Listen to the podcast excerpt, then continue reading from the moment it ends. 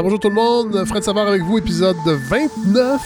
On est euh, au mois de mai, on est le 7, en fait jeudi le 7 mai, vous euh, allez entendre cet épisode le 9 mai. Euh, bon, Grosse semaine, évidemment.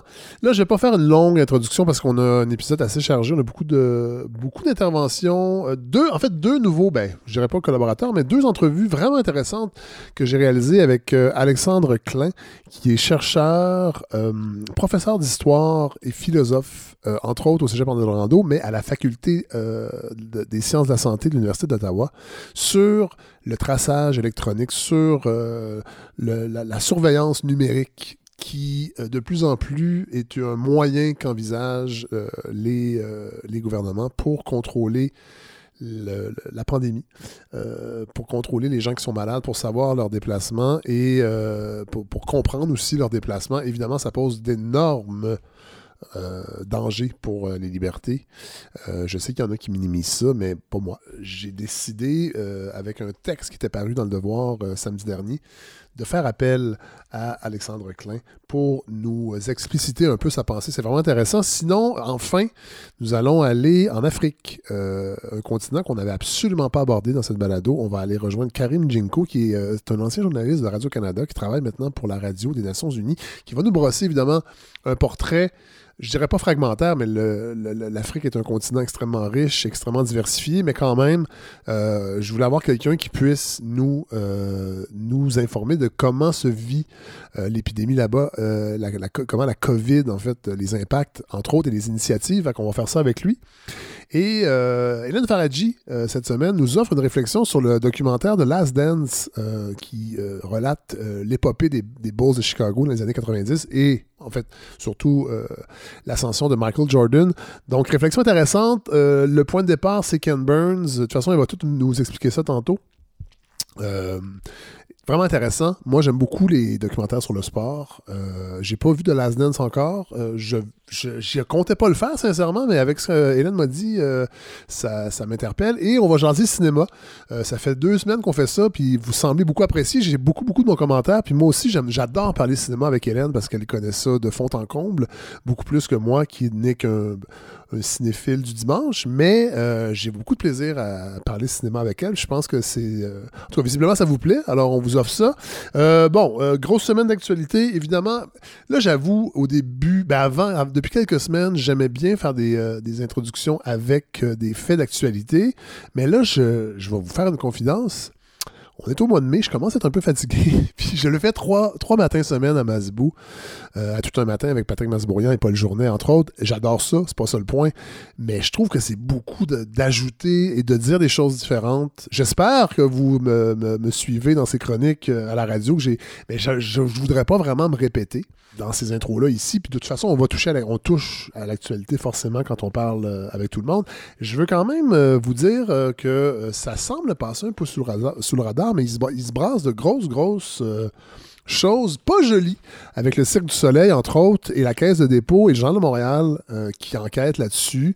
Bon, là, il y a, il y a aussi, il faut rajouter par-dessus ça, le fait que Québécois serait peut-être intéressé à racheter le Cirque du Soleil, mais le bureau d'enquête de- du Journal de Montréal, euh, on fait souvent des blagues avec le Journal de Montréal, avec Richard Martineau, entre autres, et euh, Sophie Durocher et certains chroniqueurs euh, et chroniqueuses, mais le bureau d'enquête du Journal de Montréal fait une maudite bonne job. Je, l'ai déjà dit sur d'autres tribunes, mais je vais le répéter ici.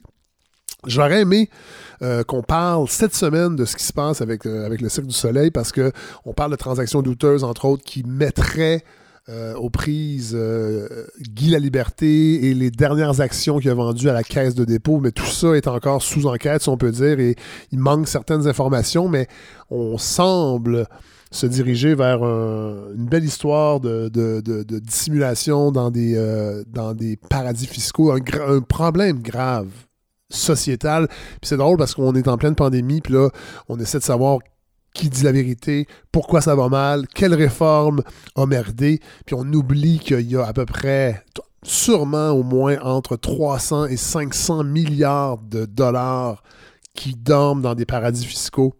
Euh, évidemment, pas juste de l'argent canadien, mais ça, probablement même plus que ça. Et cet argent-là, ben, on le voit, c'est la disparition de cet argent-là qui aurait dû être des impôts payés par des gens qui ont fait des affaires, qui ont souvent profité de subventions. Le Cirque du Soleil est est un bon exemple.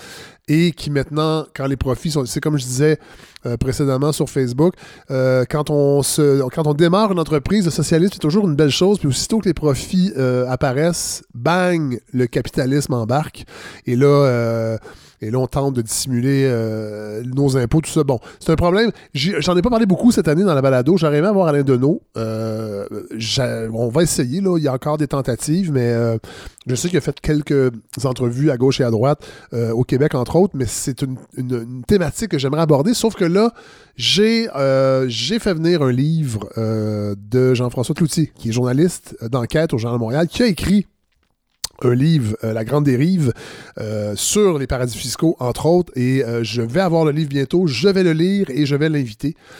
donc, on pourra au moins cette saison-ci en parler. D'ailleurs, cette saison-ci qui devrait se terminer à la mi-juin à peu près, là, je pense qu'on va prendre une petite pause. Cet été, j'ai peut-être un petit projet en dilettante d'une balado que je vous offrirai, que je ferai un, pas à temps perdu, mais peut-être pas nécessairement chaque semaine, tout l'été, mais une espèce de truc qui s'appellerait un, brouillon de culture, si on peut dire, avec euh, un peu ce, que ce que je fais avec Hélène, c'est-à-dire des suggestions de lecture, de musique, de films, vraiment juste culturel, mettre de côté un peu l'actualité cet été, euh, faire, euh, c'est ça, des épisodes quand bon me semble, de la longueur qu'il me semble. Alors, euh, c'est pour ça que j'aime bien le côté brouillon. Oui, culture, mais brouillon de culture pour, ça, pour faire quelque chose un peu qui, euh, qui, va être plus estival, si on peut dire. Mais euh, j'aimerais savoir si c'est quelque chose qui vous plairait éventuellement pour voir si, ben, si ça vaut la peine de le faire. Moi, je pense que oui, mais voilà. Alors, je lance l'idée comme ça. brouillon de culture cet été. Donc, la saison 2 de la balado de Fred devrait se terminer mi-juin, peut-être le 18, donc enregistrement le jeudi 18 est disponible le 20 juin, peut-être même la semaine d'avant. Là, je suis en train de sous-peser, je, je, jauge mes énergies, mais on va revenir cet automne avec une troisième saison. On va voir comment on fait ça pour la campagne de financement participatif, sachant la situation économique qui est la nôtre, euh, je pense qu'il y a moyen quand même pour ceux qui sont capables de... Moi, je, moi, moi je vous le dis, de, ce projet-là, je veux juste que les chroniqueurs, euh, les personnes qui m'aident euh, à faire connaître le projet, Andréane aux réseaux sociaux, Larry qui m'aide à réaliser, tous les chroniqueurs chroniqueurs, je veux que ces gens-là soient payés. moi, ça presse pas pour l'instant. J'ai un grand plaisir à faire ça, mais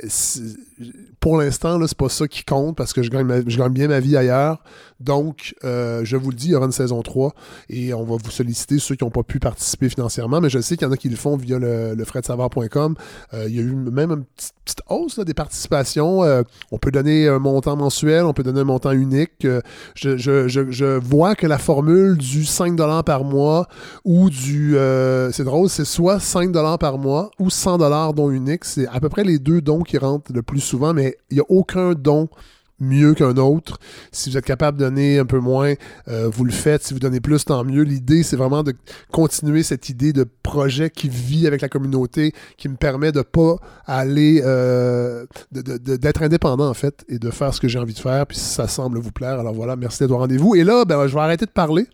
Euh, parce que j'ai envie d'aller entendre Godefroy Lorando. On, va aller entendre Godefroy, puis j'ai une petite question à lui poser. Deux petites questions à lui poser, entre autres, sur un article intéressant qui est paru sur euh, Ricochet sur le port du masque. Alors, on va aller tout de suite écouter Godfrey Lorando. Il y a des enseignants qui ont plus de 60 ans, donc on leur demande de pas venir à l'école. En bas de 70 ans, les gens peuvent retourner travailler sans risque important pour la santé. Corona 19. Alors, Godfrey Lorando, comment ça va? Ah, ben ça va bien, Fred, vous-même? Oui. ça va. Oui, oui, oui, quand même. Ah, votre morale, là, c'est, je suis toujours un peu inquiet. Là. Parfois, vous, vous signifiez des mauvaises semaines. Parfois, ça va mieux. Non, mais je le dis. Mais la semaine passée, c'était de la merde. Cette semaine, c'est mieux. Ouais. Bon, mais les choses changent. Hein? Oui, mais je pense que je manque de, je manque de soleil. Je manque de vitamine ouais. D. Oui. Moi, je, je, rends compte, Fred, que j'avais une super discipline pour me coucher tôt. j'étais comme euh, clairement face à des situations adverses comme bien du monde. On savait ce qui, ce qui s'en venait à être difficile. J'ai réussi à, être vraiment sage, à, me coucher tôt, à, maintenir une hygiène de vie impeccable. Je pense que ça m'a vraiment aidé. Et là, c'est comme si ça slaquait un ah tout petit peu. Et je me lève significativement moins euh, fringant le ah! matin. Malgré la même hygiène?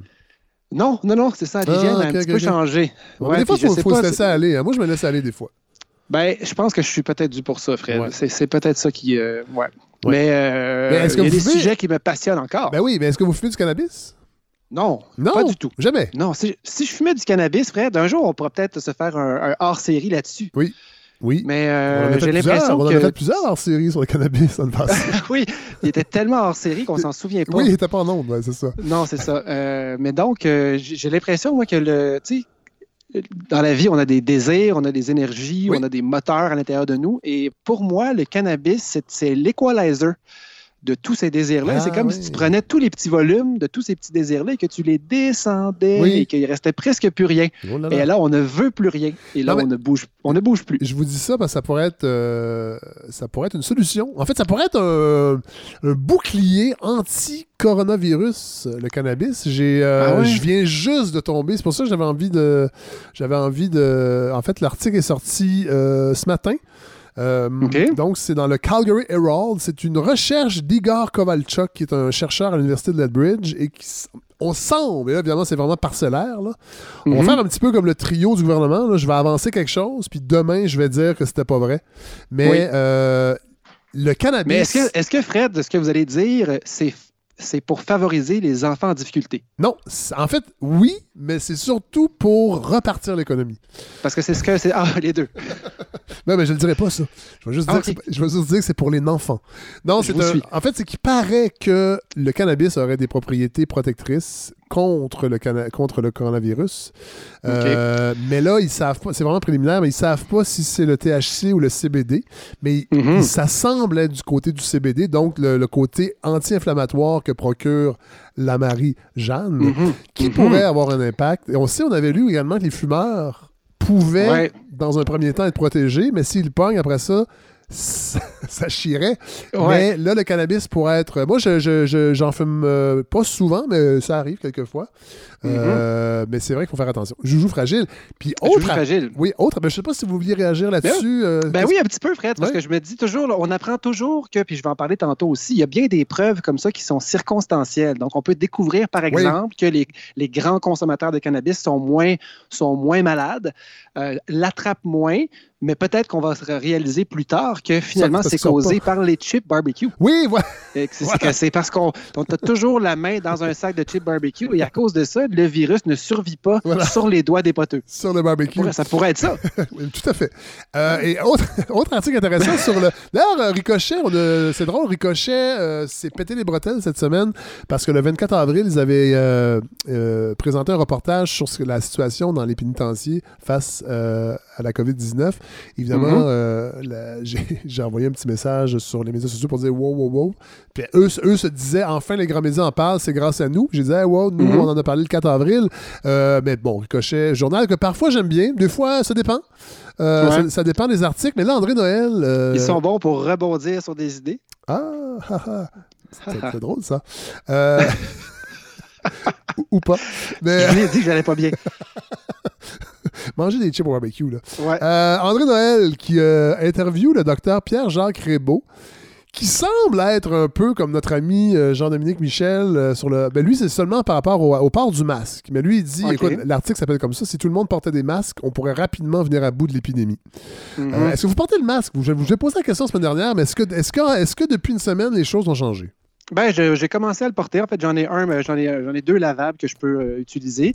Et je le porte surtout pour un peu euh, donner l'exemple et Oui. puis m'habituer à cette nouvelle euh, routine-là, puisque, bon, moi, je travaille pas près des enfants. Euh, je suis scrupuleusement loin des gens au CPE. On fait bien attention. D'ailleurs, il n'y a rien comme un corridor pour. euh. Pour devoir reculer, rentrer dans un local. Euh, Bref, euh, oui, je porte le masque de plus en plus, Fred, pour protéger les autres. Ah, parce que dans le fond, il faut faire comme si on était nous-mêmes contagieux. Et c'est Oui. ça le principe. Oui. Sauf que euh, le docteur Pierre-Jacques Rébeau, qui est médecin généraliste dans la région parisienne, euh, et il y a un blog sur Mediapart, euh, et Ah. lui dit non, non, non, euh, on nous dit des niaiseries sur le masque depuis le début, on devrait tous en porter un. Euh, Lui-même, euh, euh, en fait, il a même présenté une vidéo sur YouTube où on peut se fabriquer un masque avec des Scott Towels, un Mhm. 4 épaisseurs qui est aussi efficace qu'un N95. Euh, Mhm. Ça a l'air, et lui il dit en fait, c'est qu'il faut que tout le monde le porte. Puis il dit l'idée de. Et c'est beaucoup l'argument du docteur Arruda qui, en est même lassant, là, de dire que je veux pas que les gens portent le masque parce qu'ils vont mettre les doigts au visage puis ils vont contaminer. Le docteur mm lui, dit que c'est n'importe quoi. C'est comme dire aux gens si vous ne vous brossez pas les dents exactement de la bonne façon. C'est comme si vous ne vous brossiez pas les dents du tout. Euh, mhm. Et moi, j'avoue que je viens de lire, je viens juste de le lire. Je vais le mettre sur la page Facebook. Je trouve ça vraiment intéressant euh, parce que moi, j'ai décidé de porter quand je sors systématiquement. Mhm. Je, me même pas, je me pose même pas la question. Et je suis étonné qu'il n'y en ait pas plus que ça qui le porte. Puis j'ai de la difficulté à comprendre en quoi ça serait une mauvaise chose que plus de gens le portent. Et je dis pas que les autorités nous disent ça, mais il y a encore beaucoup de gens qui m'écrivent pour me dire il faut pas porter le masque. Il y a encore des gens qui pensent qu'en fait, on, et, le, docteur Rebaud dit la même chose, c'est qu'on est pogné à la même version des tout débuts. En temps de pénurie, mm-hmm. les autorités nous disaient de pas en porter, mais dans le fond, vous pouvez vous en fabriquer un, vous pouvez en commander en tissu. Et, mm-hmm. la plupart, euh, s'ils sont bien portés, et c'est pas si compliqué à enlever. Lui, il dit que dans son cabinet, ça fait 17 ans qu'il oblige les gens à porter un masque. Puis il dit, mhm. autant les enfants de 4 ans que les personnes âgées, tout le monde le porte. Tout le monde peut comprendre. Pour les enfants, c'est plus dur, leur faire comprendre, mais quand c'est compris, ils savent le mettre, ils savent le porter. Puis c'est une culture qu'il va falloir adopter, mais que ça aiderait. Puis moi, j'ai vu des études, entre autres, Yves Boisvert en a publié sur Twitter euh, à l'Université de Boston, où on a décidé du jour au lendemain, obliger tout le monde à porter des masques, et les cas de COVID ont, tombé, mais vraiment de façon vertigineuse en, en quelques jours. Ben, c'est ce, que, ce que les chercheurs chinois, avant ça, il y a à peu près un mois, disaient que c'était la plus grande erreur de l'Occident de ne pas avoir mis de masque euh, assez rapidement. Oui, oui, oui. Mais bon, je vais mettre l'article, ça, va être matière, ça va être matière à discussion. Je pense que ça va venir éventuellement. Mais euh, plus, je, plus je lis, Fred, plus je deviens humble par rapport à cette crise. Ouais. Ben, il faut. Euh, j'avoue, là, moi, des fois, euh, j'ai un ton affirmatif, mais derrière ça, il y a du gros, gros doute. Tout le temps, tout le temps, tout le temps. C'est fou, hein? Vous êtes tellement fragile en réalité. oui, oui et non, mais moi, je vais vous dire, fois quand je prends la parole ces temps-ci, parce que les journalistes et chroniqueurs, on se fait un petit peu bardasser, parfois, pas trop, mais il y a des gens qui trouvent qu'on est... Bon, je pense toujours à Valérie Lefebvre, euh, qui était venue nous parler de procès verbal sur la liberté d'expression, qui, elle, mm-hmm. disait dans son livre que de ne jamais se censurer, puis qu'on va toujours vous dire que vous n'êtes pas assez expert dans un domaine, que vous, puis vous ne pouvez pas vous exprimer, mais elle dit c'est faux. En tant que citoyen, on a ce devoir-là, puis euh, la prise de parole, et il y, a, un échange qui se fait, il y a un tri dans l'information qui se fait. Je dis pas que tout se vaut, mais je, mm-hmm. j'aime pas tellement le climat présentement. Au même titre que j'aime pas le climat de délation dans les parcs, que les gens respectent pas la distanciation, puis ça appelle. Euh, je trouve que mm-hmm. c'est vraiment, vraiment un joujou euh, fragile. et la liberté d'expression et la cette solidarité-là qui est importante, mm-hmm. je pense. Puis quand on se promène dans les parcs, oui, il y a des C'est comme les, infractions à vélo. Hein. on remarque le vélo qui fait pas son stop, mais on ne remarque plus les voitures qui enfreignent la loi. J'ai l'impression qu'on remarque pas la grande majorité des gens qui respectent la distanciation. On remarque seulement. Mais Fred, vous êtes en train de faire quelque chose de terrible. Vous êtes en train de m'allumer sur des sujets un après l'autre sur lesquels on pourrait vraiment jaser une demi-heure. vraiment. mais prenez des notes, on va faire ça la semaine prochaine. Parce que vous ah, avez préparé une chronique là, pour aujourd'hui. Ah oui, j'en ai préparé une, effectivement, comme à chaque fois, et elle est, elle est assez pesante. Celle-là. Elle, me rappelle les, elle me rappelle certaines chroniques que, que j'ai fait là, ou avant de m'asseoir devant le public, parce qu'on avait un public à l'époque, je me disais, mais qu'est-ce que je vais leur dire? Ah j'ai tellement, tellement d'affaires à raconter, Fred. Euh, c'est, entre autres parce que j'ai reçu beaucoup, beaucoup, beaucoup de références euh, qui m'ont été envoyées par les auditeurs. Depuis deux, trois semaines, vraiment, les, nos auditeurs sont chauds, chauds, chauds. Ils m'envoient beaucoup, beaucoup de choses. Et c'est, pratiquement toujours, toujours intéressant, Fred. C'est, c'est pas des clowns, nos auditeurs. Ils ben sont solides. Mais tu sais, vous savez, on, le dit souvent, cet esprit de communauté. Je suis fatigué avec ça, mais c'est, c'est ça que ça donne aussi. Ça donne pas juste. Oui, d'ailleurs. Ça donne pas juste des dons sur le fredsavoir.com. Ça donne des suggestions, ça donne une conversation démocratique. Je le vois comme ça, moi. Tout à fait. Puis on a même reçu des commentaires négatifs la semaine passée, ce qui, moi, m'a fait pleurer quelques jours. mais je m'en ben, suis remis. Vous en avoir d'autres, inquiétez-vous euh, pas. Et je, vais essayer. Ben oui, il y en aura d'autres, évidemment. S'il n'y en a pas d'autres, ça veut dire qu'on est trop consensuel et qu'on est plate. Voilà. Voilà. Fred, est-ce que vous avez vu cette semaine que la Chine avait réussi à envoyer sa plus grosse fusée euh, jamais construite dans l'espace? Non, j'ai pas vu ça hein, parce que je ne m'intéresse plus tellement à ce qui se passe en Chine. Je, je leur fais pas confiance. Ben voilà, mais quand même, si on voit une ciboire de grosse fusée, euh, c'est sans doute une vraie fusée. Ah. Ou des snowbirds. Peut-être. Mais euh, non, ils ont lancé leur plus grosse fusée cette semaine. C'est la Longue Marche 5B. Plus grosse, plus lourde. Euh, et elle va servir, Fred, dans le grand plan de la Chine de devenir une super puissance spatiale. Rappelez-vous, l'année passée, la Chine avait réussi à mettre un, une sonde contrôlée à distance sur la face cachée de la Lune. Une première. Jamais les humains n'avaient fait ça. On en avait parlé. Et ben, donc, la, suprématie américaine, la suprématie spatiale, euh, il y a ah, je, je, pense qu'on n'a même plus besoin de préciser spatial. Je dirais que la suprématie américaine a pas mal pris le bord. Glisse, hein? elle, glisse, elle glisse de tous les côtés. Et donc, la Chine menace cette suprématie au même moment où euh, l'Amérique et pratiquement la Terre entière est peut-être à genoux, à terre, terrassée par un virus qui serait peut-être une invention chinoise pour dominer le monde. Ben, Est-ce que vous avez entendu ça? En tout cas, là, si on aligne les affaires, ça peut donner ça, oui. Euh, Fred, est-ce qu'on est rendu avec des des, complotistes à la Maison-Blanche? Est-ce que c'est ça qui se passe? Oh, ça, ça se Sérieusement, je serais pas étonné. Ben, cette semaine, on a entendu des, des, des, genres de grosses phrases vides du genre « on possède des preuves immenses en ce moment Et là, je me demande vraiment quoi penser, Fred. Je me pose la question, est-ce qu'il est y aurait une chance sur je ne sais pas combien, juste une, une, une possibilité que oui, un laboratoire chinois ait délibérément créé le SRAS-CoV-2 Évidemment que ma première réponse, ce serait, ben, c'est sûr que non. Mais en même temps, ce que je comprends, Fred, c'est que dans le milieu de la biosécurité, c'est une question qui se pose véritablement autour du globe. Euh, mais aussi, on se pose la question, mais il n'existe à ce moment-ci aucune preuve. Donc, qu'est-ce que la Maison-Blanche a que nous, on ne sait pas? on s'entend qu'il y a un jeu politique, un jeu diplomatique derrière ça aussi. C'est terrible, Fred. Mais de là à le dire, aux nouvelles, euh, moi, moi, ça me scie les jambes. Fred, il y, a, véritablement un laboratoire du niveau maximal, les fameux P4. Il y en a un à Wuhan. Donc, effectivement, on pourrait se dire, ouais, c'est un peu louche que le, virus qui fait le tour du monde en ce moment et qui tue euh, des centaines de milliers de personnes arrive exactement de cet endroit-là. Euh, mais avant même de commencer à réfléchir là-dessus, Fred, il faut, faut juste échanger ensemble sur comment est-ce qu'on fait pour retracer le parcours d'un virus sur une planète alors qu'on n'est même pas capable de savoir par quelle porte il est rentré ben dans une maison de vieux au Québec. Mais, sauf que dès le début, en tout cas, l'hypothèse, c'était que c'était euh, tout ça était parti d'un marché d'animaux ben sauvages à Wuhan, c'est ça.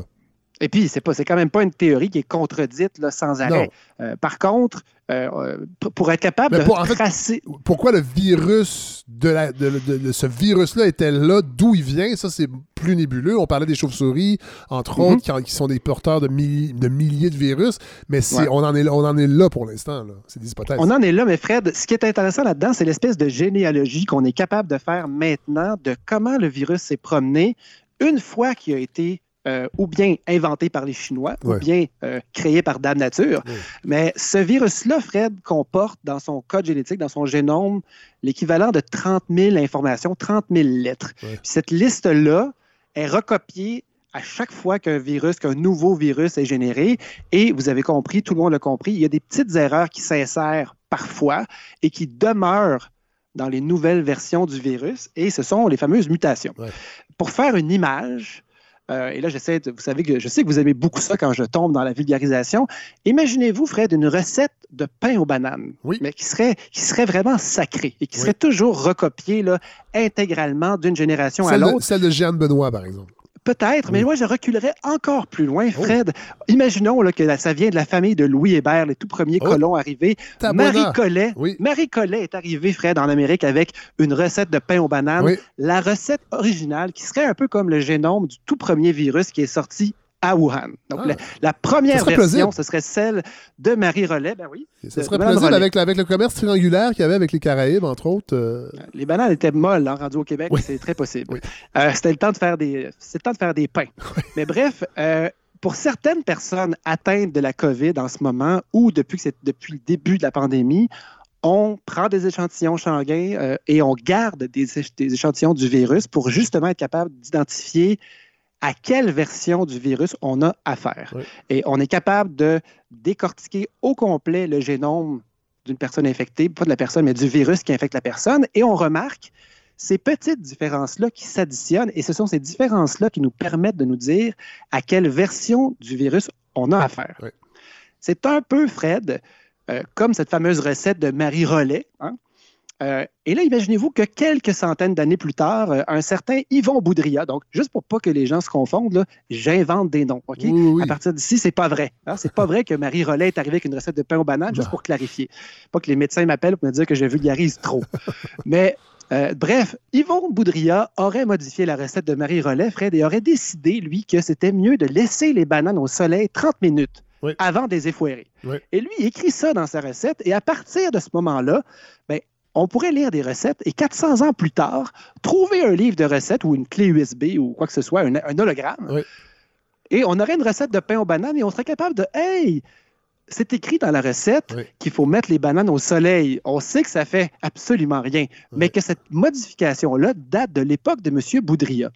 Mais si on découvre plein de nouveaux ajouts, exemple, de la poudre d'amande, de la levure alimentaire ou même, Fred, de la ciboire de calasse de farine d'épeautre. Oui. Hein? Ça, ça nous, ça nous, apprendrait que la recette a beaucoup circulé et que les petites modifications se sont additionnées. Si on était capable de retracer dans quel livre de recettes de qui ces petits, ajouts-là ont été faits, on pourrait trouver qui est responsable d'avoir ajouté de la farine d'épeautre et on pourrait se moquer d'eux. Hein? Ce, serait, serait ça qu'on ferait si on pouvait. Mais c'est exactement la même chose avec le virus, c'est-à-dire qu'il y a des mutations qui s'additionnent et des mutations, il n'y en a pas à chaque cinq secondes. Il y en a sur une base régulière, mais ça prend, ça prend du temps avant que bon, les, mutations s'additionnent. il y a un article de Jonathan Corum et de Carl Zimmer dans le New York Times qui nous donne deux exemples. Le premier cas, Fred, euh, du coronavirus aux États-Unis, ce serait un cas qui, serait, qui aurait été détecté à Seattle. Donc, le 15 janvier, tout premier cas. Alors, évidemment, on s'imagine que ce cas-là, c'est une personne qui a voyagé en Chine, en Chine, et c'est exactement le cas. Cinq semaines après, un autre cas dans l'État de Washington, euh, et on s'imaginait que ce cas-là, lui aussi, était relié d'une façon ou d'une autre euh, à un voyage en Chine. Mais si on décortique le génome de ces deux versions du virus-là, on se rend compte que le premier cas, celui de Seattle, euh, il a exactement les mêmes trois mutations. Donc, ce n'est pas exactement le virus initial de Wuhan. Il y a trois petites mutations qui ont été, qui ont été faites qui datent de lorsque la, pandémie était rendue à Fujian, dans une certaine ville en Chine. Et le fait qu'il n'y ait pas d'autres modifications après, ça nous dit que ben, le virus est parti de cette ville-là avec un voyageur et a abouti à Seattle. Le cas de Washington, lui, cinq semaines après, trois mêmes mutations, mais il y en a d'autres qui s'additionnent. Et ce qu'on se rend compte, c'est qu'un cas qu'on imaginait arriver directement de Chine, finalement, c'est un cas qui a été transmis aux États-Unis après, puisque les modifications génétiques se sont rajoutées après. Et donc, alors qu'on s'imaginait que les, virus arrivaient tous par, par voyage, mais ben, finalement, on se rend compte qu'il y a bien des cas qui, se sont, qui ont circulé aux États-Unis ben sans qu'on s'en rende compte. Et c'est l'accumulation des mutations qui nous permet de dire finalement par où est passé le virus et on est capable de faire une carte du monde assez complexe de par où le virus est passé. Et en rétrospective, on devient beaucoup plus efficace après poursuivre la propagation que pendant qu'elle a lieu. Et là, on commence à comprendre ça. Mais là, si on remonte l'arbre génétique de ce fameux virus, bien, inévitablement, on remonte où? À Wuhan. Ça, c'est comme quand on remonte vers le Big Bang, il y a un certain moment où on ne peut plus, Fred, remonter. On arrive, et on dit, ben là, il est arrivé du néant. Euh, on n'est plus, plus, capable de remonter la ligne. Et c'est là que le fameux article du Economist dont je vous parlais plus tôt, euh, c'est un article qui, qui disait qu'on commençait à placer les morceaux du puzzle de ce fameux virus. Oui. Et Dieu seul sait qu'on en fait des puzzles pendant le.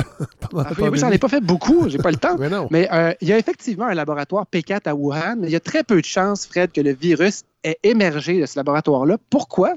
Parce que dans les laboratoires, les laboratoires de type P4, Fred, il n'y a que des brontovirus de type Ebola.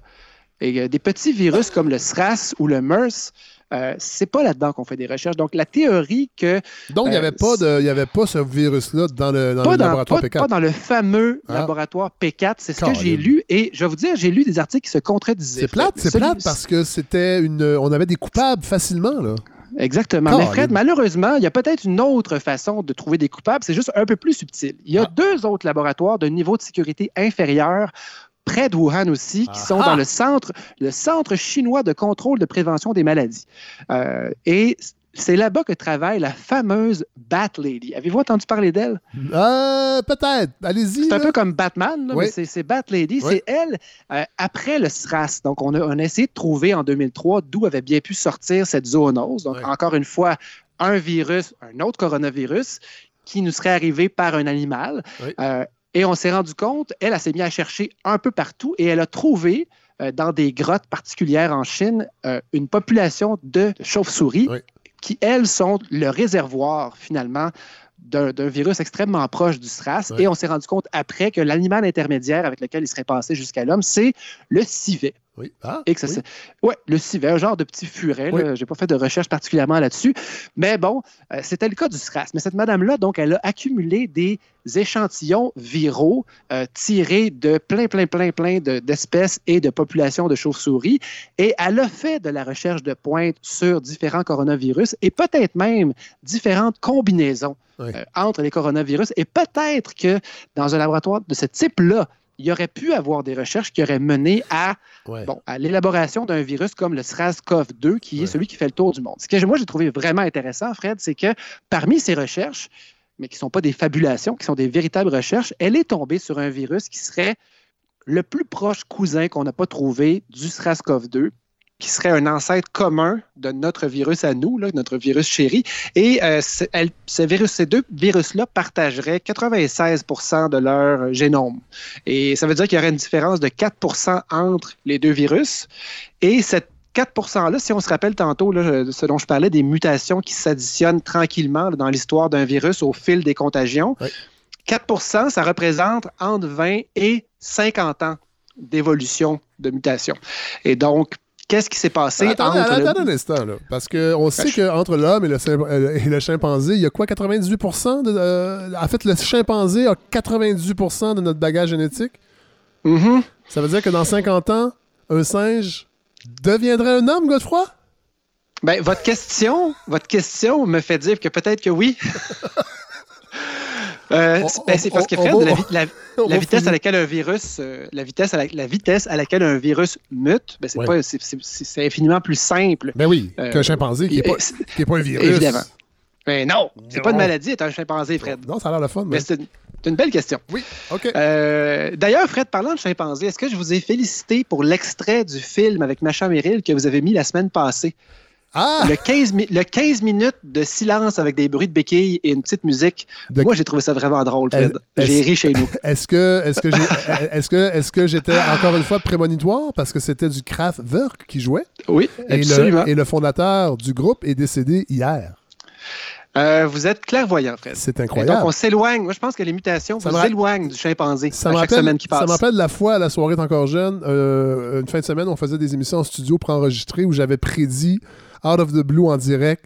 Euh, qu'un musicien allait décéder euh, le week-end prochain et Patrick Bourgeois des bébés était décédé le week-end suivant. Alors, euh, ouais. ne ferait plus ça. C'est tout dire, votre, votre puissance était peurante. J'étais très mal à l'aise. Ouais. Alors, reprenons. Oui.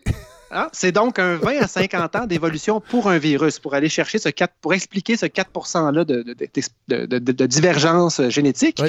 Euh, mais il manque encore le fameux intermédiaire, c'est-à-dire que le virus qu'on retrouve chez les chauves-souris, qui est un cousin de notre SRAS-CoV à nous, SRAS-CoV-2, ce virus-là, Fred, ne pourrait pas infecter un humain. Il lui manque des détails, des détails techniques pour vraiment s'ajouter être capable de rentrer dans nos cellules d'humains. Euh, par contre, il existe quelque part un, un animal intermédiaire dans lequel euh, cet animal-là, lui, aurait pu être infecté par un coronavirus capable d'infecter les humains et être en addition infecté par le même coronavirus, lui adapté aux chauves-souris, et les deux virus auraient pu se combiner à l'intérieur de cet animal-là, et le nouveau coronavirus qui aurait pu émerger, lui, aurait eu des caractéristiques humaines. Mais ce qui est vraiment vraiment intéressant, Fred. Oui. Euh, on a parlé du pangolin. Donc, ce serait un animal qui pourrait avoir été euh, l'intermédiaire. Par contre, le problème, c'est qu'on ne trouvera jamais de facture de pangolin, Fred. parce que c'est un, un, pangolin, on n'a pas le droit de vendre ça. Euh, et pourtant, on sait très bien qu'il y en avait à Wuhan, mais officiellement, là, il n'y en avait pas. Hein. Alors donc, le pangolin, peut-être, mais on n'aura pas de preuves. Par contre, là, ce qu'on réalise juste maintenant, Fred, c'est que les visons d'élevage, les chats, les tigres, peuvent attraper le virus de l'humain. Tout à fait. Donc, ce que ça veut dire, c'est que le virus qui habiterait chez le chat, ou le, je suis désolé, Fred, de, parler des chats comme ça, mais oui, oui, ils peuvent l'attraper, Fred, même s'ils sont extrêmement mignons. Oui. Euh, votre pubis est à risque. Euh, pubis, qui est le nom de votre chat. Il n'est hein? plus ici, là. il est retourné dans son ah autre maison. Ben, c'est parce que je suis allergique à pubis. Ah! J'ai parfois des pubis qui me font de drôles de réactions et lui, euh, c'est ça. Puis là, avec. Fred, il faut choisir le bon pubis. Voilà, mais oui, voilà. Donc, Fred, j'en reviens à ça, mais bref, si les chats peuvent être infectés par un, virus qui atteint les humains, mais il pourrait, lui, avoir été, théoriquement, là, ce fameux animal, euh, ce fameux animal intermédiaire. Mais tout ça, ce sont des preuves qui sont circonstancielles. Que le virus est passé à l'homme dans le marché de Wuhan, on n'a pas de preuves sérieuses. Même si euh, les chercheurs qui ont fait des recherches euh, au ben, On n'a pas de preuves sérieuses, on n'a pas de preuves. Non, c'est circonstanciel. Quand ceux qui ont, qui ont fait des, échantillonnages au marché, qui ont promené des Q-tips un peu partout, euh, se sont rendus compte dans à peu près 500 échantillons, le virus était présent sur les surfaces dans 80 des, des 500. Donc, quand même, le virus était là sur les surfaces. Il y a des humains qui étaient infectés. Fait que, bref, il y avait sans doute un animal à cet endroit-là. Mais ce qui est vraiment fascinant, que j'avais jamais lu ailleurs, c'est que si on décide de penser un peu en dehors de la boîte, et qu'on se dit, euh, une chose qui semble certaine, Fred, c'est que le saut de l'animal intermédiaire à l'humain serait arrivé une seule fois. Uh-huh. OK? Donc, il a, passé à l'humain une fois, et après ça, ben, il s'est passé d'un humain à l'autre pendant un certain temps avant qu'on le découvre. Mais quand on regarde justement l'histoire génétique, cette première, ce premier saut-là de l'animal intermédiaire à l'homme aurait pu arriver aussi tôt qu'en octobre et là, ça ah veut dire que si, c'est vraiment arrivé comme ça, on ne le sait pas, Fred, mais le virus aurait pu passer à l'homme une première fois ailleurs qu'au marché de Wuhan. Et il aurait pu se promener, il aurait pu arriver, Fred, ce virus-là à Wuhan, non pas à quatre pattes chez un chat ou un civet ou un pangolin, mais il aurait pu arriver par un humain. Et là, ça change. À quatre pattes, ça dépend de, sa dignité. mais euh, bref, on étudie la génétique de ce virus-là et on se dit tout à coup que il serait arrivé encore plus tôt. Et donc, ce que les Chinois font en ce moment avec des chercheurs, entre autres euh, américains, c'est qu'on fait des échantillonnages, on fait des recherches sur des virus qui ont été prélevés, des, échantillons sanguins qui ont été prélevés chez des gens qui ont attrapé des pneumonies bien avant qu'on découvre l'existence, en se disant, ça se pourrait-tu que des pneumonies qui sont sorties en octobre, en novembre, ailleurs en Chine, auraient été des premiers cas de SRAS-CoV-2 qui n'auraient jamais été euh, suspectés? Donc, en fait, ce que ça veut dire, c'est que le virus, le, virus circule depuis plus longtemps qu'on le pensait. C'est possible, Fred. On ne le sait pas. On le sait pas. Théoriquement, donc, ça pourrait être le saut vers l'humain aurait pu être fait en octobre. Mais quand on regarde cette histoire-là, encore une fois, on n'a pas de preuves. Il y a une affaire qui est vraiment extrêmement mystérieuse euh, et qui est ça, euh, qui a été découverte par la science. C'est qu'il y a un certain site particulier sur les protéines de pointe du fameux virus qui ressemble à ce que les virus ont quand on fait des expériences puis qu'on passe volontairement un virus d'une espèce à l'autre pour faire des tests pour voir comment le virus réagit. Et ça, c'est un signe qui pourrait suggérer que le virus a été euh, zigonné pour être capable de faire des expériences avec lui. Cependant, ce même type de structure-là sur les protéines aurait pu apparaître pendant des sauts naturels d'une espèce à l'autre. Alors, encore une fois, on, sait pas. pourrait, on peut en discuter, c'est pas totalement exclu, mais on est vraiment loin de preuves immenses. Et là, la question qu'on se pose, Fred, c'est voyons d'abord, dans ce cas, vous parlez de, de, causes politiques, Fred, voulez-vous bien me dire pourquoi la Maison-Blanche s'amuse comme ça à affirmer des grossièretés qui seront sans doute jamais prouvées? Parce que la Chine, fait, parce que la Chine fait la même chose de son côté. Ouais. Parce qu'ils ont dit que le virus était amené, avait été amené par les militaires américains sur une base qui est peut-être pas très loin de la Chine et que c'est comme ça que le virus est apparu en Chine. Et c'est là qu'on découvre, Fred, qu'une pandémie, c'est éminemment politique. Ben oui. et là, c'est là qu'on devient. Depuis le début, on ne sent jamais du politique. Quand les gens nous disent ah, les, politiciens sont les premiers à faire, ne faisons pas de politique, la situation est grave, mm-hmm. c'est pas vrai. Tout le monde, ben, pas tout le monde, mais la politique ne prend jamais, jamais de pause. Et Fred, euh, un élément clé que je ne connaissais pas, que j'ai appris cette semaine, c'est que le, fameux gros laboratoire de Wuhan euh, a été construit conjointement avec un transfert, grâce à un transfert technologique, entre autres, de la France. Ah ben. La France a participé à ah! ce laboratoire-là parce que c'est important d'avoir un laboratoire en Chine pour ben être capable de monitorer ce qui se passe dans ben ces marchés pas propres-là, entre autres. Et, et les États-Unis n'étaient pas d'accord. Ils n'étaient pas oh. d'accord avec ce transfert-là. Et donc, c'est une façon de, encore une fois, dire on n'était pas d'accord et c'est grâce à ça que euh, que, c'est à cause de cette erreur que, maintenant on est rendu à euh, avoir l'air fou euh, partout dans le monde. Évidemment, on a l'air fou principalement à cause du monsieur qui est président du pays et non pas à cause de la maladie qui circule. Le monsieur son orange. Ben, merci, God. Ce qui, est, inquiétant, Fred, dans tout ça, c'est pas que la Chine envoie des fusées dans l'espace pour l'instant, c'est plutôt de voir la Maison-Blanche prendre un ton agressif d'une part envers l'OMS, on l'a entendu il y a quelques semaines, maintenant contre la Chine. Et la seule affaire qu'on comprend, Fred, dans un cas de pandémie, c'est que la collaboration entre les pays va devenir excessivement importante pour arrêter ces problèmes-là dans l'œuf au départ. Et de rentrer en guerre de mots contre la Chine, c'est pas le genre d'affaire qui fait que la collaboration va être plus simple dans les prochaines années, ça c'est clair. Mais là, quand vous voulez parler de l'OMS, ça fait plusieurs auditeurs qui m'écrivent pour me dire que ça serait bien qu'on en parle. Ça serait peut-être tout un défi, ça, de nous expliquer le fonctionnement de l'OMS et qu'est-ce qu'on reproche à l'OMS parce que ça circule. Je pense pas que l'OMS mm-hmm. est exempt de tout reproche. ça pourrait être intéressant, Godefroy, comme prochaine chronique, euh, de s'intéresser à l'OMS. Je vous donne ce défi-là.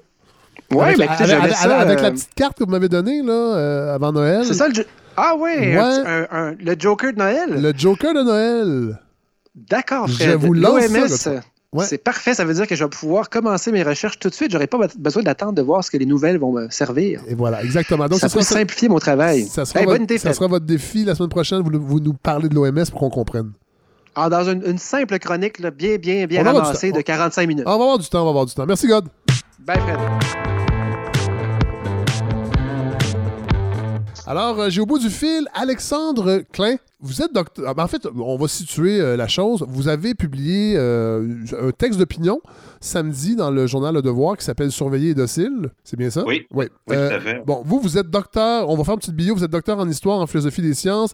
votre champ d'études, si j'ai bien compris, c'est l'histoire des pratiques et des discours de santé à l'époque contemporaine. C'est bien ça? Exact. Je travaille sur les relations entre la santé et la société, d'un point de vue historique et philosophique. Bon, évidemment, avec la pandémie qui nous frappe depuis plusieurs mois, vous êtes. Euh, c'est un laboratoire, en fait, à chaque seconde, j'imagine, pour vous? Oui, vraiment. et vous enseignez euh, la philosophie au cégep André Laurando à Montréal et euh, vous êtes chercheur à la Faculté des sciences de la santé de l'Université d'Ottawa. C'est bien ça? Oui, tout à fait.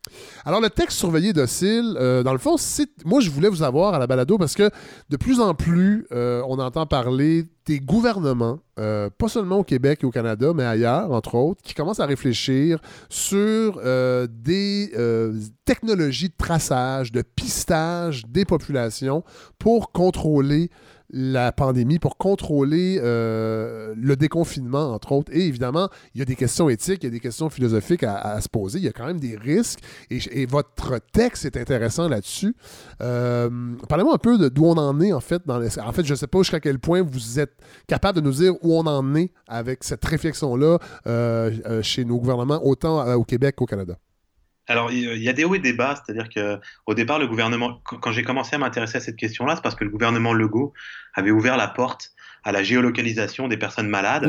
Et ça a été un petit peu le cas à Québec, mais tout de suite, le, gouvernement du, Québec s'est un petit peu retiré vis-à-vis de ça, même si on voyait en arrière pousser les, les, moguls et les, gourous de l'intelligence artificielle qu'on a à Montréal qui poussaient pour aller dans ce sens-là. Le gouvernement québécois n'a pas vraiment embarqué. Mais euh, la semaine dernière, euh, le gouvernement euh, canadien a révélé qu'il était déjà en discussion avec un certain nombre de compagnies pour produire une ou plusieurs applications qui permettraient de tracer au moins les malades pour l'instant et peut-être plus largement les, contacts que les gens ont entre eux. évidemment, en France, il y a une application qui s'appelle Stop Covid qui est déjà en fonction pour qui est utilisé par les gouvernements pour monitorer un peu le déconfinement. Euh, on sait qu'Apple et Google travaillent sur des applications. Qu'est-ce que ça vous dit? Est-ce que, que, vous avez l'impression qu'on ne pourra pas y échapper? Parce que là, vous dites que le gouvernement du Québec a abandonné. Moi, j'ai tendance à penser, et je pense que la semaine dernière, j'ai vu un autre article passer où la réflexion se poursuit et on est en train de se dire que c'est peut-être la solution. J'ai l'impression qu'on n'y échappera pas. Quelles sont vos, observations euh, là-dessus? Oui, non, je pense pas que le gouvernement du Québec a abandonné. Je pense qu'il a mis un peu le, frein là-dessus. OK, OK. En voyant venir les critiques qui s'en venaient forcément. Euh, et, d'ailleurs, le, gouvernement français aussi, un stop Covid, c'est compliqué. Ils l'ont annoncé au début, puis finalement, là, ils ont reculé un peu en disant que ce serait pas obligatoire pour le déconfinement. Fait qu'on voit que les gouvernements sont un petit peu mal à l'aise avec ça parce que, en effet, ça pose des gros problèmes euh, de liberté publique et de respect des libertés publiques. Et surtout, pour répondre à votre question, je pense que oui, on va y aller. En effet, on va y aller parce que euh, même si ça pose des problèmes, quelque part, c'est comme une solution un petit peu magique on se dit bon bah c'est simple, on va on va suivre tous les tous les gens malades, puis dès que les gens pas malades vont croiser les gens malades, ils vont être avertis, puis ça va leur éviter d'être malades, d'être contaminés. Mais c'est un petit peu plus compliqué que ça. Bon, mais c'est ça, parce que là, euh, sur le plan légal, entre autres, il y, a, euh, y a des atteintes à la vie privée qui sont, qui sont euh, à surveiller. J'imagine qu'on va nous dire, et vous le dites dans votre texte aussi, qu'on va nous dire que c'est un peu temporaire et que ces mesures temporaires, temporaires-là, c'est toujours faux. Elles deviennent toujours permanentes. Et vous donnez l'exemple, entre autres, 2001 avec le Patriot Act aux États-Unis et 2015, l'état d'urgence en France toujours maintenu. Vous dites que les gouvernements sont mal à l'aise. Sont mal à l'aise moralement ou parce qu'ils savent que politiquement c'est dangereux, mais dans le fond, ils veulent y aller? Alors, je ne sais pas si politiquement c'est dangereux, parce que je pense qu'il y a un certain nombre, partie de la population qui est intéressée par ce système-là, parce que ça, s'offre comme une solution assez pratique euh, au traitement de la pandémie. Et les gens, les gens commencent à être un petit peu fatigués d'être confinés, des, méthodes de, de traitement habituelles qu'on a de la pandémie. Ça fait plusieurs semaines que les gens sont chez eux, ils se disent, bon, bah, si on a une application puis qu'au moins on nous, on nous lâche, on, nous, on, nous, laisse tranquille, puis qu'on peut sortir comme on veut. Peut-être c'est pas si mal, même si je dois sacrifier un peu de ma liberté. Puis on l'entend cet argument-là qui revient de dire, de toute façon, je donne déjà toutes mes données à Google et à, et à Apple, donc ce sera pas si grave que ça. Je ne sais pas si vous l'avez vu, d'ailleurs, vous me parlez de ça, euh, dans le Journal de Montréal, euh, je pense que c'est avant hier, euh, il y avait un sondage léger pan-canadien qui démontrait que 48 des Canadiens rejettent l'idée que les gouvernements puissent utiliser les données personnelles pour faire du traçage. Et c'était chez les 18-34 ans où, dans le fond, l'appui était le plus faible. C'est 38% des 18-34 ans, 34 ans étaient d'accord pour euh, que, que, leur téléphone serve euh, à fournir des données au gouvernement, alors que chez les 55 ans et plus, euh, c'est 54 Donc, les plus jeunes sont plus réfractaires parce qu'ils sont comme plus habitués, on dirait, de donner. C'est un peu les conclusions du sondage. Euh, est-ce que ça vous surprend des résultats comme ça? Ben, pas tant que ça, parce qu'en effet, c'est des, des, générations qui ont, qui ont, toujours vécu avec leur téléphone et surtout qu'ils l'emmènent partout. Donc, ils sont habitués peut-être d'être suivis par ça, euh, contrairement aux personnes plus âgées. Puis c'est un peu le paradoxe qui a été soulevé par un certain nombre de chercheurs, notamment en France, de dire les personnes qui, devraient le plus être suivies par cette application-là, c'est les personnes de plus de 60 ans.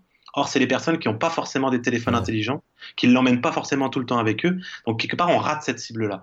Donc, je comprends que les personnes plus, qui sont moins nées dans un siècle numérique soient, soient plus frileuses euh, vis-à-vis de ça, alors que les, les, plus jeunes, euh, eux, s'en fichent parce qu'ils savent déjà que de toute façon, ils sont suivis euh, tout le temps et constamment par les applications diverses et, multiples qu'ils ont sur leur téléphone.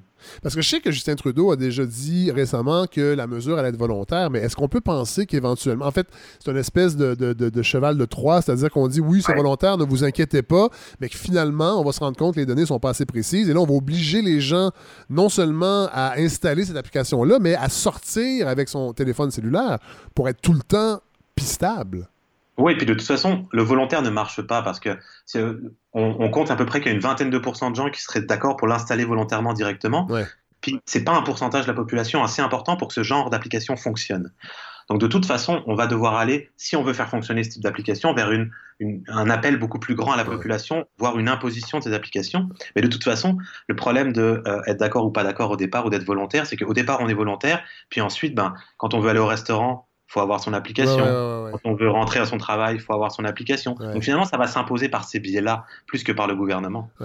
Euh, vous affirmez euh, le fonctionnement de nos sociétés est basé sur le modèle de gouvernance d'une ville pestiférée Euh, mode d'organisation du pouvoir basé sur cette gouvernance. Qu'est-ce que vous voulez dire par ça? Alors, c'est pas moi qui dis ça, c'est un, philosophe français qui s'appelle Michel ah, Foucault. Ah, oui. On sait, Michel Foucault, parfois, ça peut être un peu rébarbatif pour les gens qui sont pas habitués euh, de, côtoyer sa pensée. Alors, je, je, trouvais ça important aussi de vous avoir pour un peu nous aider à comprendre euh, l'immense, on peut dire ça, l'immense pensée de Michel Foucault. En fait, vous citez un essai paru en 75, en 1975, qui s'appelle Surveiller et punir. Ouais, en fait, et Michel Foucault, sa pensée est d'autant plus importante qu'elle éclaire beaucoup notre présent. Euh, dans, Surveiller et punir en 75, il s'interroge de pourquoi un jour on a créé des prisons. Avant, on punissait les gens différemment, on faisait des grands spectacles sur les places publiques, on les écartelait, on les tranchait pour les punir. Puis, un siècle plus tard, au début du 19e siècle, on a créé des prisons en se disant ça sert à rien de montrer l'exemple violemment pour punir les gens, pour que les gens respectent la loi. Il faut plutôt les mettre dans des endroits fermés et essayer de les rééduquer. C'est l'histoire de la prison. Puis il nous dit ce changement de punition-là, ça, révèle un, mode de changement de gouvernement de nos sociétés et il nous dit on serait passé d'une société souveraine où le pouvoir euh, est celui du roi à une société disciplinaire donc où le pouvoir est réparti entre chacun des citoyens et chacun des citoyens va par lui-même respecter ce pouvoir-là parce que il sait qu'il est potentiellement tout le temps surveillé et donc il va adopter pardon par lui-même le bon comportement et il va suivre la norme qu'il faut sans avoir besoin d'être puni pour ça. Et donc c'est très intéressant parce que c'est ce qu'on c'est comme ça qu'on fonctionne aujourd'hui et on constate que c'est ce qui se passe dans euh, euh, dans la, pandémie, vous voyez, personne n'est dans la rue à essayer de punir les gens qui portent pas de masque ou à essayer de, punir les gens qui mettent pas de gants, mais le regard de tout le monde se pose sur les gens qui touchent toutes les choses avec leurs mains. Le regard de, chacun se pose sur les gens qui ont des gestes qui sont inappropriés. On, par nous-mêmes, on fait maintenir la norme sociale aux autres ça, c'est ce que Michel Foucault avait très bien montré euh, en, parlant des sociétés de la discipline, où on est très discipliné, on suit. Et, et c'est le, le, texte que j'ai écrit fait un peu écho à ça, dans le sens où j'ai été très surpris, ou, pas tant que ça, d'entendre Geneviève Guilbeault nous dire il faut que les Québécois soient dociles. oui, mais c'est ça. Je voulais vous amener, euh, je voulais vous amener là-dessus parce que moi, je l'ai noté. Moi, quand moi j'écoutais le, point de presse euh, quand elle a dit ça, et ça m'a vraiment fait tiquer. Ça a fait plusieurs personnes sur, les médias sociaux. Il y en a beaucoup, par contre, qui ont dit oh, arrêtez, là, les pas C'est la, la, prise de parole publique. Euh, des fois, on s'échappe. Évidemment, elle, elle a corrigé immédiatement à l'aide, j'imagine, d'un conseiller en communication. Mhm. Elle, a fait un tweet pour dire Oh, la langue française est très riche, j'aurais dû choisir un autre terme, mais moi, j'ai l'impression que c'est absolument pas anodin qu'elle ait utilisé ce terme-là de docile. Non, pas du tout. Et le, chapitre central du livre Surveiller et punir de Michel Foucault de 1975 s'appelle Les corps dociles. La discipline, elle fabrique des êtres et des corps dociles. Donc on suit docilement la norme sans, sans, sans vraiment vouloir remettre en question. Donc non, au contraire, en plus de la part d'une ministre de la Sécurité publique. C'est encore plus, euh, encore, encore, plus révélateur. Est-ce que vous avez l'impression, euh, et là on va, on va, on va pas faire du, du complotisme, mais est-ce que se peut-il que quand les gouvernements, et là je parle pas juste des gouvernements ici, mais les gouvernements peut-être dans le monde occidental en général, quand ils, sont, ils ont eu les premiers rapports qu'une pandémie allait être possible, j'ai l'impression. Est-ce qu'on peut penser qu'ils savaient assez tôt qu'ils n'allaient pas être prêts à affronter sur le plan médical, entre autres, pour avoir le nombre de tests, avoir le nombre d'équipements de protection, et qu'ils se sont dit éventuellement la technologie, parce qu'on sent un discours un peu naïf sur l'intelligence artificielle ces temps-ci des, politiques, que c'est une panacée pour bien des choses. Avez-vous l'impression qu'on on s'est peut-être dit, ah, voilà peut-être une application qu'on pourra tenter pour essayer de voir. Je, ne pense pas qu'il savait à ce point que la pandémie allait faire ce qu'elle allait faire, mais il y avait mm. des informations. Il savait que ça s'en venait. Est-ce que vous avez l'impression peut-être que, conseillé par des gens qui poussent pour l'intelligence artificielle, on s'est dit ben, éventuellement peut-être que le pistage, ça sera une occasion de le tester et de l'implanter? Alors, je ne sais pas s'ils le savaient dès le départ de la pandémie, mais ce que je sais, c'est qu'aujourd'hui, en effet, je pense que ça, les séduit parce que ça séduit aussi les gens de se dire, bah, si on a une solution technologique, on vit dans une société dans laquelle la technologie euh, nous sert à régler nos, problèmes. On a un problème, on crée une application pour ça. C'est à peu près le modèle de notre société. Et cette espèce de technophilie-là, on aime la technologie, eh ben, on, on a l'habitude de vivre là-dedans. Et quand on on nous dit que là, pour régler une pandémie, bah, la technologie, elle sert à rien parce que de fait, ces applications-là, il y, a très peu de chances qu'elles participent à régler la, pandémie. Au contraire, ce sont les systèmes de santé solides, c'est la gestion de santé publique assez classique. la prévention, mais oui, mais oui. Exactement, qui permet de, de gérer cette pandémie-là. Mais ça, c'est pas sexy pour les gens les gens, ils ont, ils ont, envie, de, ils ont envie de croire encore, parce qu'ils vivent dans ce monde-là depuis longtemps, que c'est la technologie qui va régler le problème. On, on, a un peu la même, le même questionnement avec les changements climatiques. Quand on dit aux gens, il faut que vous changez votre, votre mode de vie pour euh, lutter contre les changements climatiques, ils disent, non, non, mais peut-être qu'on va pouvoir trouver des solutions technologiques, prendre le carbone ici, l'envoyer ailleurs. C'est le problème parce que c'est plus simple, puis ça nous, ça, nous met moins en, euh, sur la première ligne, ça nous contraint moins personnellement. Je pense que c'est plus ce mythe-là de la technologie qui, aujourd'hui est, vraiment présent avec les applications de traçage. Et là, je vais terminer avec ça. Euh, projetons-nous dans, le temps, dans un an, mettons deux ans, euh, les technologies de traçage sont acceptées par la population. en fait, se sont, se sont installées les dérives possibles, pour que qu'on comprenne bien qu'on, à votre avis, là, euh, au-delà des, applications où, qui, vont nous permettre effectivement d'avoir un traçage qui, oui, va peut-être nous aider, entre guillemets, collectivement à, planir cette pandémie-là, mais les dérives possibles que vous voyez dans ce genre de, contrôle social seraient lesquelles? Ben, le, problème du traçage, c'est qu'on va tracer les gens qui sont en bonne santé alors qu'il faudrait tracer les gens qui sont malades. Donc l'idée de tracer les gens malades pour essayer de repérer leurs contacts puis essayer de remonter la chaîne, c'est très intéressant. L'idée de commencer à l'appliquer à toute la population pour tracer l'ensemble de la population, ça ouvre la porte à des discriminations vraiment importantes. Parce que si je dois avoir cette application-là, par exemple, pour rentrer à mon travail, ça veut dire que si moi je veux pas de l'application, je perds mon travail. Ça veut dire que si j'ai des symptômes, même si je suis pas malade, alors j'ai plus le droit d'aller à mon travail. Et surtout si j'ai si un, si un travail qui m'expose vraiment à cette maladie-là, alors ensuite, bah, je peux plus aller faire mes courses, je peux plus parce que ça me prend une application pour rentrer dans l'UIGA euh, ou parce qu'il y a une caméra à l'entrée du IGA, comme on l'a vu euh, récemment, qui mesure ma température. Donc c'est plutôt cette question-là de, des inégalités et de la discrimination qui va pouvoir apparaître avec ces applications-là. Au-delà du fait qu'en effet, on, sacrifie une partie de notre liberté pour une sécurité qui est assez illusoire. Mais ben merci. Euh, merci de ce texte. Merci de nous avoir éclairé. Merci d'avoir accepté de participer euh, à la balado pour, euh, ben, pour nous, expliciter un peu votre pensée. et je me permets de mettre votre, votre numéro pas très loin. Si jamais on voit que tout ça se déploie, j'aimerais bien vous recontacter pour avoir vos observations, si vous le voulez bien, évidemment. J'espère pas avoir à faire, mais si jamais on a à le faire, je pense que ce serait intéressant de, de vous revoir ici à la balado. Je pense qu'on va se revoir. Alors, Alexandre Klein, merci beaucoup. Euh, donc, je le répète, vous êtes docteur en histoire euh, et euh, philosophe des sciences. Vous enseignez au cégep André Laurando et à l'Université d'Ottawa, à la Faculté des sciences de la santé. Merci d'avoir participé à la balado. Merci à vous. Alors, j'ai la chance de parler, d'avoir enfin trouvé un interlocuteur pour parler d'Afrique. On ne l'avait pas fait encore. Karim Djenko, bonjour. Bonjour, Fred. Ça va bien? Ça va très bien, merci. Bon, alors parle-nous de, ben, de, ce que vous faites. En fait, vous êtes euh, journaliste, directeur de la radio des Nations Unies euh, au Mali. C'est ça j'ai. Euh? C'est bien ça. C'est une radio qu'on a, qui a été lancée par les Nations Unies en 2014 pour accompagner le processus de, paix dans, dans, ce pays. Donc, une radio de service public généraliste qui d'ailleurs euh, très active en ce moment dans la prévention contre le, le coronavirus euh, au Mali. Oui. Et euh, vous avez été journaliste également à Radio-Canada, à la Salle des Nouvelles, à Montréal, à Toronto. Absolument. Donc, vous avez cette formation de journaliste. Et là, et c'est pour ça que je trouvais ça intéressant de vous avoir, vous, pour nous brosser un tableau général de la situation du coronavirus sur le continent africain. Quand j'ai fait l'appel à tous sur Facebook, les gens me disaient, j'ai dit, je cherche quelqu'un pour parler d'Afrique. Évidemment, les gens me disaient, ben là, la l'Afrique, c'est 54 pays, c'est bon.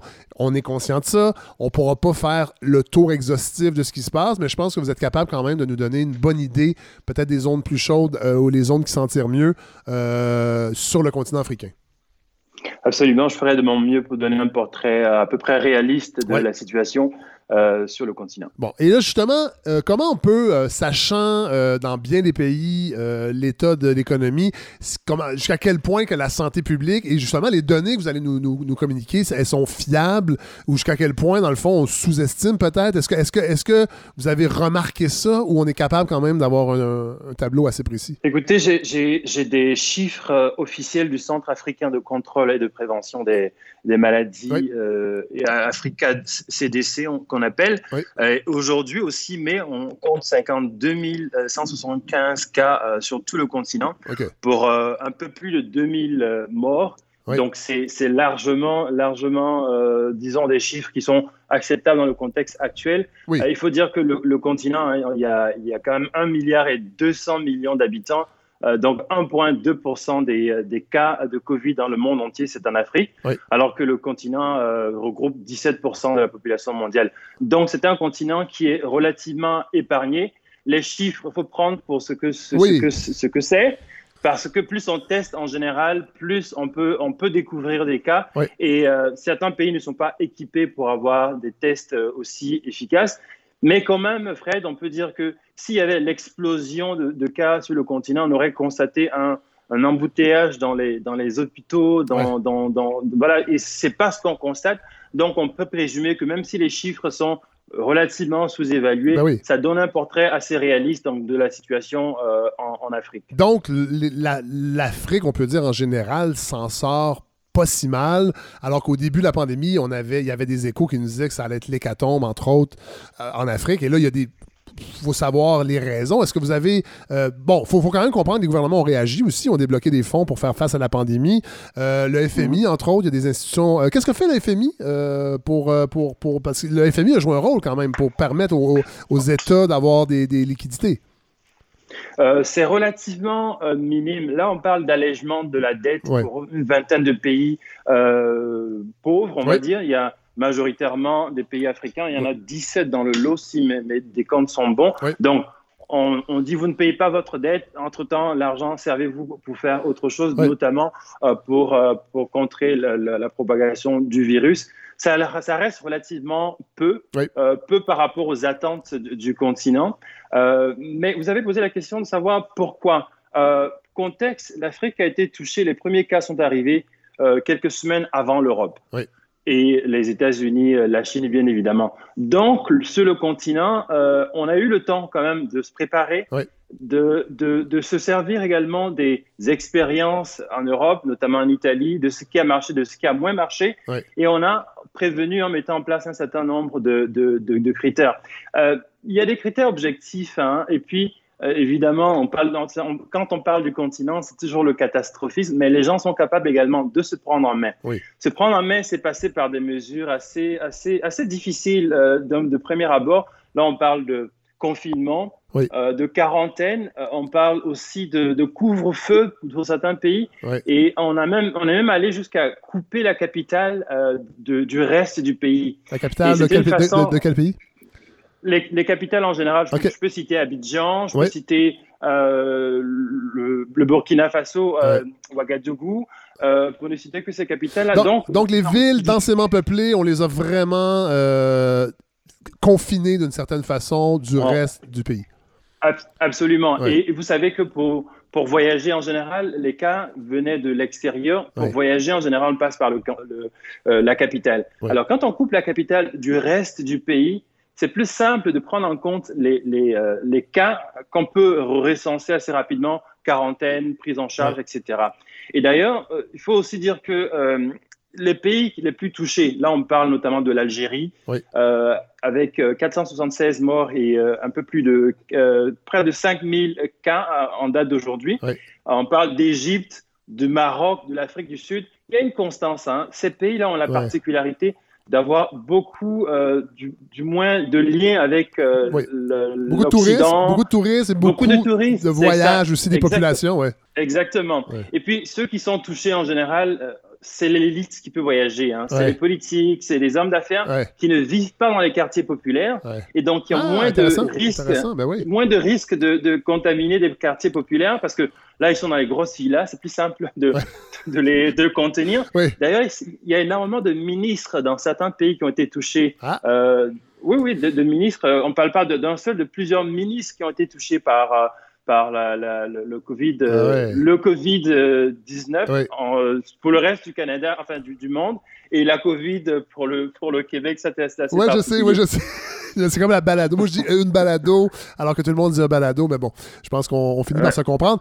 Euh, bon, il y a une autre réalité aussi, peut-être, qui, qui est, qui est, qu'on n'a pas pensé quand on a vu le peu de victimes, mais qui malheureusement aussi est une réalité triste de l'Afrique, c'est qu'ici, bon, on le voit bien au Québec, entre autres, ce sont les personnes âgées qui sont durement frappées. Ben, en Afrique, c'est pas le cas, puis il y a des raisons pour ça.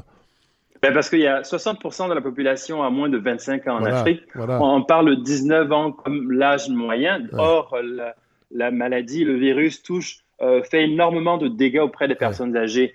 pour utiliser une formule sarcastique d'un écrivain ivoirien, euh, qui disait il n'y a plus de vieux à tuer sur le continent. Donc euh, euh, c'est plus c'est plus simple de contenir ça quand il s'agit de, de, jeunes. Et il faut aussi ajouter Fred que il y a quand même moins d'obésité pour des raisons évidentes. Ah ben oui, ben oui. Et c'est un risque majeur, on le sait, de mortalité en ce qui concerne la, la, la Covid-19. Donc, pour tout le continent, qui fait 1 milliard et 200 millions d'habitants, on a moins de cas, moins de morts qu'au Canada. c'est incroyable. C'est pour vous dire. Bon, et évidemment, euh, depuis le début de la, pandémie, de la pandémie, on entend les théories du docteur Didier Raoult en France. Nous, on a parlé la semaine dernière ici à la balado avec Godefroy de Jean-Dominique euh, Michel, qui est un anthropologue de la médecine, qui lui prétend que l'hydrochloroquine, la chloroquine, on aurait dû utiliser ça, ça n'avait pas de risque, que c'est euh, un, un, médicament évidemment utilisé contre le paludisme depuis, depuis les années 50, entre autres en Afrique. Est-ce que vous avez l'impression justement que cette utilisation que, vous, que l'Afrique est habituée d'avoir, en fait, beaucoup de pays africains, euh, les populations qui utilisent des, médicaments contre la malaria auraient pu avoir un effet protecteur contre la COVID-19? On ne sait pas encore tout euh, de, du coronavirus, mais ce qui est sûr, c'est que euh, la, la, chloroquine, moi, j'ai pris de la chloroquine parce que pour le paludisme, qui est une réalité quotidienne de nombreux Africains, surtout au sud du Sahara. Euh, il y en a peut-être développé euh, euh, une résistance plus grande justement à, éventuellement au coronavirus. Il faudra que ce soit confirmé par d'autres études. Mais il y a également le, vaccin de, la tuberculose, notamment le BCBG, qui, aurait, qui agirait éventuellement comme une espèce de paratonnerre contre un certain nombre de virus, dont le coronavirus. Ah, intéressant, intéressant. Tout ça reste à être confirmé, justement, parce qu'on on ne sait pas grand-chose encore. Mais par rapport à la chloroquine, certains pays euh, ne se sont pas gênés, comme le, le Sénégal, n'ont pas attendu euh, le hockey de l'OMS pour pouvoir y aller à fond pour les cas de, de, traitement euh, de, malades. Il y, a, y, a, la chloroquine, mais il y a également cette recette de grand-mère, on va dire, cette plante que le président du, de Madagascar présente comme euh, un traitement de la, de, du coronavirus. Et euh, pour le moment, on n'a pas encore les preuves. On leur a demandé de produire des preuves des traitements cliniques, mais ça n'empêche pas certains pays africains de commander, se dire, dire prêt à, utiliser, et certains le font déjà. Donc, euh, ça donne une idée. Oui. Euh, évidemment, il y a eu des critiques, euh, comme ici, entre autres, sur le, le, côté drastique de certaines mesures. on a dit que c'était excessif, ça allait avoir des impacts économiques dans, dans un continent déjà économiquement peut-être plus fragile. et il y a des gens, entre autres, qui se sont un peu battus comme ça. Je vais, je vais, je vais faire entendre un, un extrait à nos auditeurs, j'aimerais que vous le commentiez par la suite. C'est totalement irresponsable aujourd'hui de dire que l'Afrique a pris des mesures trop difficiles. Nous, on mange en Afrique, dans certains pays d'Afrique, dans le même bol. On mange à la main. Et on sait ce que, euh, que le, Covid passe aussi par la, par la salive. Essayer de, de, de, de, mettre, de, mettre en place des, des mesures rigides pour stopper euh, l'expansion de ce virus-là, je pense que c'est la seule voie à adopter la seule voie à adopter pour obtenir des résultats rapides. Et euh, justement, nous, les journalistes, on pousse à ces mesures et les communicants à ces mesures un peu rigides pour que les gens puissent prendre conscience que cette maladie est très grave et ce virus est très grave et il tue vite. Donc là, on vient d'entendre Nadine Diata. Euh, parlez-nous un peu de, de, de, qui elle est. En fait, c'est une Sénégalaise? C'est une Sénégalaise qui est responsable d'une agence de communication et elle est porte-parole d'un collectif de, de, journalistes et de communicants qui a lancé une campagne qui s'appelle Protégeons-nous pour intensifier les efforts de prévention contre la, la COVID-19. Et donc pour elle, tous ceux qui se plaignent de, des mesures euh, prises par les pays africains pour faire face à ça, eh bien, ils n'ont rien compris. Pour elle, c'était impératif justement de les adopter, qu'importe que ce soit difficile économiquement évidemment, on le sait. C'est le même débat qu'on a ici, en fait, l'économique versus l'être humain. Euh, puis euh, c'est vraiment des questions éthiques qu'on avait, on n'a pas été confrontés, nous, en tout cas en Amérique du Nord, pas souvent. Euh, et, c'est le même débat, en fait, qui fait rage. Et c'est drôle parce que aussi, les masques, là, je le vois vous nous, dans les notes que vous m'avez envoyées, le port du masque également, ben, ça, ça s'est posé assez rapidement en Afrique. Et il y eu des, il y a eu des initiatives citoyennes, si on peut dire, entre autres mhm. celle de la princesse, que je ne connaissais pas évidemment, princesse burundaise, Esther Kamatari. Parlez-nous d'elle un peu. C'est une, c'est un mannequin, ancien mannequin égérie de, de mode, ah qui a représenté, oui, des grandes maisons, notamment en France. C'est la première, c'est le premier mannequin noir en fait de l'histoire, ah, et qui depuis qui depuis s'est reconvertie dans, dans l'humanitaire. Elle a créé une fondation et elle partage son temps entre la France et le Mali. Et au Mali, justement, quand euh, la, la, crise a éclaté, s'est dit, il faut que je fasse quelque chose. Qu'est-ce qu'elle a fait? Elle a décidé, devant la pénurie de masques, parce que même quand il y en a en pharmacie, ça coûte euh, 5 000 francs bah euh, CFA, c'est euh, beaucoup d'argent, alors que les gens vivent à peine avec un dollar par jour. Donc elle s'est dit, plutôt que de des masques qui sont, euh, qui, sont, qui sont périssables ou du moins qu'on ne peut pas utiliser après trois heures, on va fabriquer des masques sur place on va avec du coton local. On va aller l'entendre justement, elle en parle de cette richesse du coton local. Le Mali a une chose exceptionnelle, c'est la qualité de son tissu, l'or blanc du Mali. On faisait euh, des masques. Mon mari est médecin et donc il m'a dirigé. Il y a une vingtaine de tailleurs qui travaillaient là-dessus. Donc au départ, nous l'avons essayé plusieurs fois pour qu'il puisse être conforme à notre visage. Donc nous avons un contrôle qualité. Ensuite, nous les envoyons au pressing. Ils sont lavés, repassés et conditionnés. Nous avons remis 1000 masques euh, au ministère de la Santé. Bon, alors, euh, c'est vraiment, c'est vraiment euh, une initiative extraordinaire. Vraiment, elle disait qu'elle a, remis 1000 masques au ministère de la Santé, puis ils, vont, en, fabriquer d'autres. J'imagine que c'est pas la seule initiative, entre autres pour les masques. ça, c'est sûrement.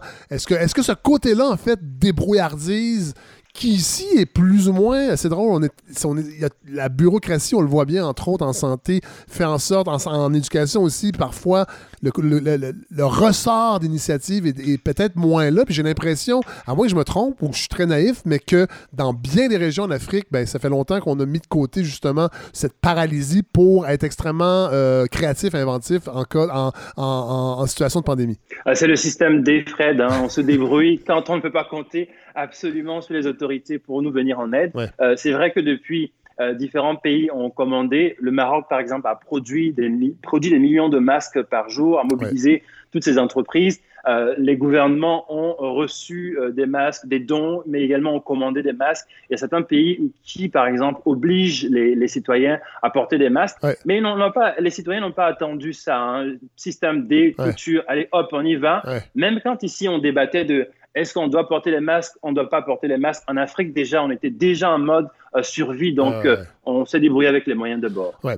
Euh, vous parlez tantôt de donations. vous venez de le dire, en fait, il y a des, entreprises qui ont donné des masques. Et là, évidemment, quand j'ai annoncé la semaine dernière qu'on allait pouvoir parler avec, en fait, de ce qui se passe en Afrique, il y a beaucoup d'auditeurs qui m'ont écrit pour me dire il était curieux de savoir le rôle de la Chine. On sait que la Chine veut se positionner comme la superpuissance économique euh, mondiale en remplacement des États-Unis. On sait, euh, moi, pour avoir voyagé, entre autres, en Grenade il y a quelques années, où c'était omniprésent dans les Antilles, euh, la, présence de la Chine, le gouvernement qui finançait des centres communautaires, des installations sportives.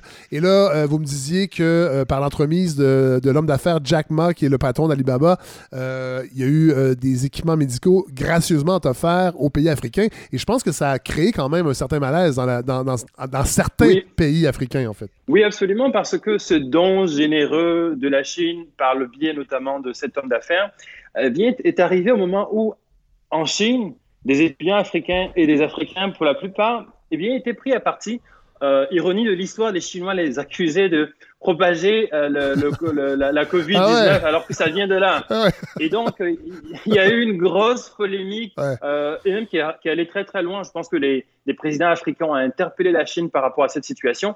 Donc, ce don en matériel, mais également l'expertise a été mal accueilli par beaucoup de pays africains, beaucoup de citoyens africains qui se disaient c'était une façon de se de, de, de, racheter, mais oui. de se positionner aussi. Et euh, même si évidemment dans le contexte actuel, euh, certains sont mal placés pour refuser ce don, mais euh, disons que ce n'est pas passé comme une lettre à la poste. en terminant, Karim, c'est drôle parce que, bon, les points communs de l'Afrique et, ce qui se passe au Québec sont pas nombreux, mais euh, vous m'avez envoyé euh, un extrait que je vais diffuser à la fin, là, dans quelques instants, mais euh, qui montre qu'on a un point commun, c'est-à-dire que, ici et en Afrique, on a, j'imagine, souvent fait appel à des, à des vedettes, à des, à des chanteurs, à des chanteuses, à des, artistes pour sensibiliser la population à faire attention, à se distancier. Et évidemment, euh, on pense souvent à Amadou et Mariam en Afrique parce qu'ils ont une place importante ici au Québec. Mais vous m'avez envoyé un extrait, je vais le faire jouer euh, pour terminer cette entrevue, où ils ont enregistré un message, un peu comme certains artistes ont fait ici, pour parler à la population. On va terminer avec ça. Je veux, je, veux vous remercier, Karim Djinko. je vais garder évidemment votre numéro. J'aimerais parce que au Chili, entre autres, quand il y a eu des problèmes politiques avant Noël, j'ai trouvé quelqu'un qui est devenu en fait un chroniqueur régulier qu'on appelle de temps en temps. J'aimerais pouvoir faire la même chose avec vous quand l'actualité le, commandera, d'avoir cette antenne en Afrique. Je pense que ça faisait longtemps que je voulais trouver une façon et la bonne personne et j'ai l'impression, sans vouloir être flagornard, de l'avoir trouvé. Alors, euh, je ne sais pas si vous acceptez le, de relever ce défi d'être notre antenne en Afrique pour les, euh, les, les, mois à venir. Ben, ce serait un grand plaisir, Fred, de, de, participer euh, à faire comprendre et connaître ce continent-là qui, évidemment, n'a pas toute la place dans l'actualité de façon générale. Ben, il n'y en a pas. Ici, il n'y en, a pas du, en a pas du tout, en fait. Euh, voilà. Alors, euh, ben, on va se laisser avec Amadou et Mariam. Et merci encore, Karim Djinko, journaliste euh, pour la radio des Nations Unies, ancien journaliste à Radio-Canada. Merci vraiment de nous avoir brossé ce tableau. je pense qu'on comprend un petit peu mieux ce qui se passe là-bas. c'était un survol, mais éventuellement, on pourra peut-être approfondir. Donc, on écoute tout de suite Amadou et Mariam et leur message à la population. Salut, c'est Amadou et Mariam. Protégeons-nous. Le coronavirus est là. Se laver les mains régulièrement avec du savon. Éviter de se donner les mains si possible. Suivons le conseil des médecins. Évitons les grands rassemblements et respectons les consignes données par les autorités. Que Dieu, nous, protège, contre, cette, maladie. Alors, Hélène Faradji, bonjour. Salut Fred, comment ça va? Ça va pas pire. Ça va mieux cette semaine que la semaine passée. Ouais, le moral est mieux. Ah, bah tant mieux. Euh, tu vois, moi, moi c'est euh, la, perspective du déconfinement. Euh, je sais pas. Je, Disons que je me lève le matin, je trouve ça génial. Je me couche, je me couche le soir, je trouve ça terrible. Ah ouais, hein? Donc, ouais, bah, il faut, que je décide si je renvoie mon enfant à l'école ou pas. Est-ce qu'on peut te demander ce que tu as décidé? Pour l'instant, oui, sous réserve. Oh, OK. Moi, moi, je l'aurais pas envoyé. Ben, disons que plus les jours passent, moi, je suis convaincu que c'est un oui. non, mais c'est clair. De toute façon, on va regarder les points de presse à chaque jour. Ça va changer à chaque jour, de toute façon. Alors, ça va même, ça va même pas prendre une semaine. Ben, disons que pour, euh, pour chasser la peur, puis d'autres raisons un petit peu plus esthétiques, ben, j'ai décidé de faire un truc, c'est de me mettre à courir. Ah oui, mon Dieu! Es, comme tout le monde et cinq semaines après tout le monde. et est-ce que ça va bien? Euh, ça va très mal. Hein. Je suis, c'est, pas du tout mon sport favori, mais j'y vais très tôt le matin, donc il y a absolument personne. Ce qui me fait penser que ben, soit les gens sont vraiment des leftards, soit peut-être qu'on a besoin d'un public pour courir. Ah. Oh, ok, ok. Euh, moi, je pense que moi je cours. là, j'ai arrêté un peu. Moi, je fais l'inverse des gens. Euh, moi, je courais avant à la. La, COVID. Mais là, ça me tente moins, en fait. je suis moins dedans. Ouais, ben, moi, les grandes journées assises sur mon canapé commençaient à être vraiment longues. Non, ben je me suis dit qu'il fallait, fallait que je fasse quelque chose. Mais je fais une petite routine d'exercice quand même dans la maison. Je bouge un peu, mais pas beaucoup. Et j'essaie de marcher. J'essaie de. Bon. Euh, mais euh, est-ce que tu connais le livre Courir mieux? Là, je fais une plug que je devrais pas, mais moi, je, en fait, c'est pas vrai. Jean-François Harvey, Courir mieux. Si tu as envie de courir, tu as envie que ça marche et que tu veux mm-hmm. commencer de la bonne façon, va te chercher ce livre. Je pourrais même te le prêter. Je l'ai Courir mieux de Jean-François Harvey. C'est vraiment un must. Moi, c'est comme ça que j'ai commencé à courir après 26 ans de tabagisme. Puis je, riais de ça, moi, les gens qui couraient avant. Puis avec ce livre-là, euh, on a tout compris. Ça a aidé. Puis il y a un programme d'entraînement qui est vraiment facile à suivre et qui c'est vraiment une initiation. Parce que le risque, quand on commence, c'est de commencer trop fort un peu puis de plus aimer ça parce qu'on se fait chier. Euh, alors qu'avec ce livre-là, on se fait pas chier.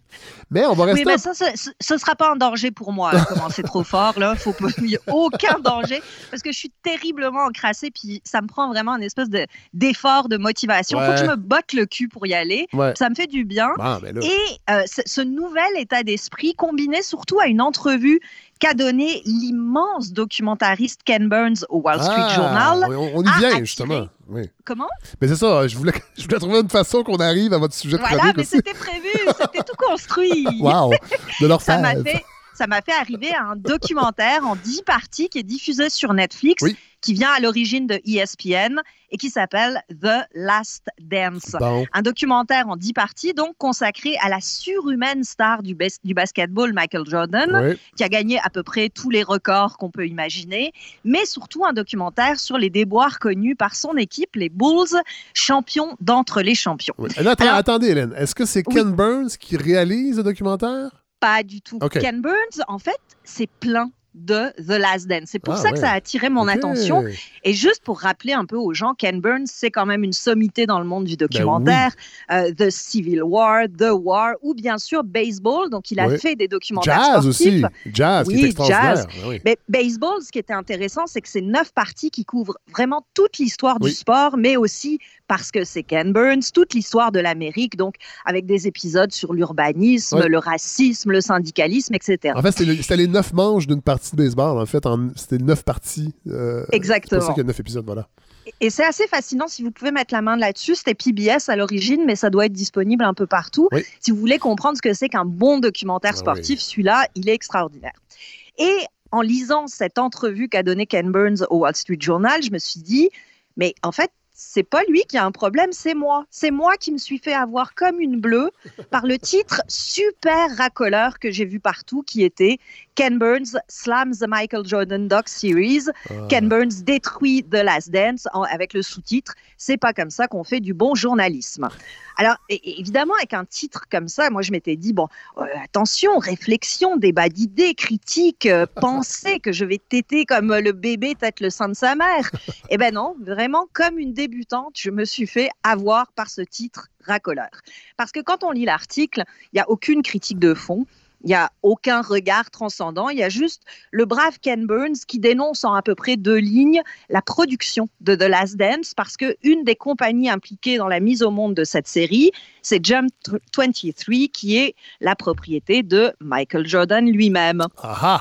Alors effectivement, hein, ça paraît jamais super quand le, sujet du film est aussi le producteur du film, mais bon, euh, dans les dernières années, c'est devenu à la mode. Ça a permis à, aux films sur Elton John ou Queen de gagner des Oscars. C'est une mode fâcheuse euh, de, concevoir les œuvres d'art comme des supports à la gloriole de tel ou tel héros moderne. Mais peut-être que cette fois-ci, Ken Burns, il a dégainé un peu vite parce que dans l'entrevue, il dit lui-même que, eh ben, il n'avait pas vu de Last Dance, puisque la, puisque la diffusion venait à peine de commencer sur Netflix. Netflix qui d'ailleurs a opté pour un choix de programmation un peu étrange, c'est-à-dire de dévoiler deux épisodes chaque lundi. Ah. Donc, c'est pas encore entièrement. On revient à ce que la télé était un peu avant. Exact. C'est un peu bizarre. je euh, je comprends pas trop. Mais les d'ailleurs, ce n'est pas fini en ce moment. Donc, j'en ai vu huit. Et les deux derniers, ça va être lundi prochain. Je, ferai un suivi si besoin est ben euh, ben sur la série. Euh, juste pour dire, sur le principe, c'est bien hein, d'être méfiant, d'être critique, mais il faut quand même essayer de voir de quoi il s'agit avant d'établir des jugements de valeur comme ça. Mais je sais que moi, pour ma part, je me donnerai comme règle désormais de ne plus jamais me fier au titre des articles, parce qu'honnêtement, c'est vraiment de la boîte. Mais là, bon, c'était trop tard et ça m'avait quand même déjà... De la boîte ou de la boîte? De la boîte, de la boîte. Et là, c'était ben c'est ça, c'était trop tard. Ça m'avait déjà donné envie de regarder The Last Dance. Je vous fais écouter là, un extrait de la bande-annonce avant de vous en parler. Michael Jordan's the only player that could ever turn it on and off, and he never freaking turned it off. It just didn't seem real. There was none other like him. His balance, his footwork. Hmm. Hmm. Hmm. We felt like we were the greatest team ever. You have to wonder why Michael Jordan, who is surely the most popular player in our time, would be, in effect, driven out of professional basketball. We're entitled to defend what we have until we lose it. The only question, how long can it last? Bon, alors... Euh... Oh, ça plante le décor. Hein. Ça, plante le décor.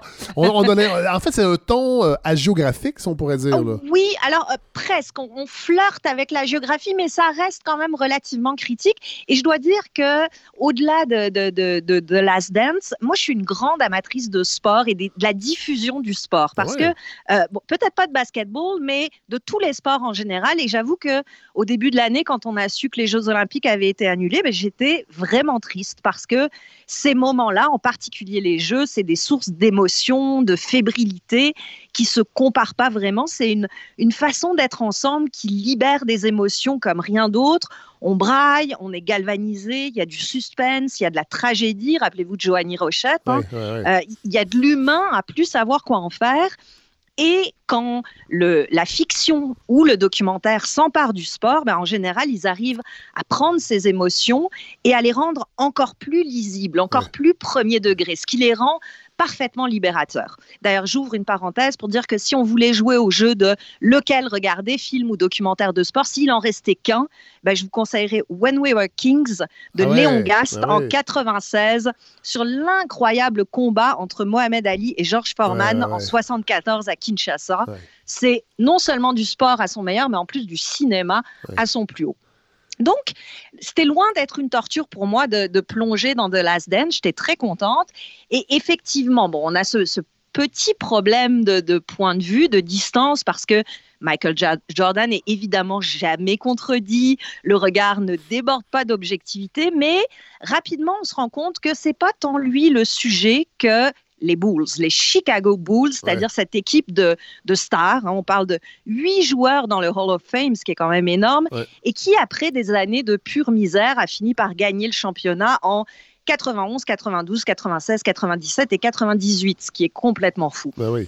Et je dirais que si Ken Burns avait regardé la série, il aurait peut-être soulevé ce qui, à mes yeux, est vraiment problématique, c'est-à-dire cette espèce de maladie qui semble affliger le documentaire moderne, qu'on voit par exemple chez Alex Gibney ou chez Asif Kadapia qui avait fait les documentaires sur Amy ou sur euh, Ayrton Senna, c'est-à-dire de beurrer entièrement les images d'une musique incroyablement dégoulinante, ce qui, ce qui est vraiment un frein à l'amour et surtout cette façon d'enchaîner euh, les archives, les entrevues tête parlante sans vrai fil directeur, sans ligne qui permet de ne pas passer du coq à l'âne. C'est une maladie qui a l'air de, faire penser au créateur que le sujet, la personnalité du sujet suffit et qu'on n'a pas besoin du récit, on n'a pas besoin de le travailler, ce qui est complètement faux. Ceci dit, j'ai pas regardé euh, un truc que j'ai haï juste comme ça. J'ai quand même appris beaucoup de choses dans The Last Dance, qui a réussi à retenir cette leçon qui est celle de Ken Burns. Si tu restes le nez collé sur le sport, ça ne suffit pas. Il faut que tu utilises le sport pour mieux comprendre le pays, la société, le monde dans lequel il existe. Et ça, ça arrive très très vite dans The Last Dance. Par exemple, avec cette façon qu'a Michael Jordan de ne jamais parler d'équipe, mais de franchise. et ah, c'est un, glissement sémantique tout bête, mais qui fait comprendre à quel point le, monde du sport, ce n'est que du business. Et Dennis Rodman, qui fait partie de la même équipe, à un moment donné, avec une candeur que j'ai trouvée vraiment charmante, va dire ben, Moi, honnêtement, j'aurais joué gratuitement au, au basketball parce que j'aime ce jeu-là, mais on est payé pour toute la bullshit autour. Ça, je, veux bien le croire, parce qu'effectivement, ça n'a pas l'air évident. Mais surtout, euh, The Last Dance, moi, ça m'a ça, m'a donné un, ça m'a permis de comprendre peut-être un petit peu mieux ce qui se passe aujourd'hui. En tout cas, à, à, faire résonner des idées que je voyais dans ce documentaire avec ce qu'on vit en ce moment et qui font aussi mesurer ce, que, ce, qui, qui est risqué avec cette transformation profonde du sport qui va avoir lieu durant la pandémie, c'est-à-dire l'ascension sociale, la notion de collectif et le besoin de héros. Je commence avec l'ascension. C'est un cliché, mais il est vrai. Et l'histoire de Scottie Pippen et de Dennis Rodman, qui sont tous les deux dans les Bulls, elle le montre. Le sport, pour une, petite poignée d'élus, c'est une façon de pouvoir briser le déterminisme social. Tous les deux, ces deux joueurs-là, ils ont grandi dans des milieux pauvres, voire très pauvres. Dennis Rodman, il a même vécu dans la rue pendant un bout de temps. Et sans le fait d'avoir pu un jour avoir un ballon de basket dans leurs mains, ben, ils auraient peut-être été condamnés à une vie beaucoup plus destructrice. Alors oui, c'est une poignée d'élus. On s'entend que ça ne concerne pas tous les gens qui vont se mettre au sport d'ici demain. Mais pour cette poignée-là, ben, on se dit comment, comment ils vont pouvoir s'en sortir? Parce que le sport, c'est aussi, en tout cas tel qu'il est en train de se modifier et de changer, c'est aussi cette possibilité de s'extraire d'un milieu défavorable qui s'en va. Mais, mais, mais est-ce qu'on s'en extrait Vraiment, parce que, parce que moi, en tout cas, j'en parlerai à la fin de votre chronique de la NFL. Moi, je suis un gros fan de, football, de la NFL.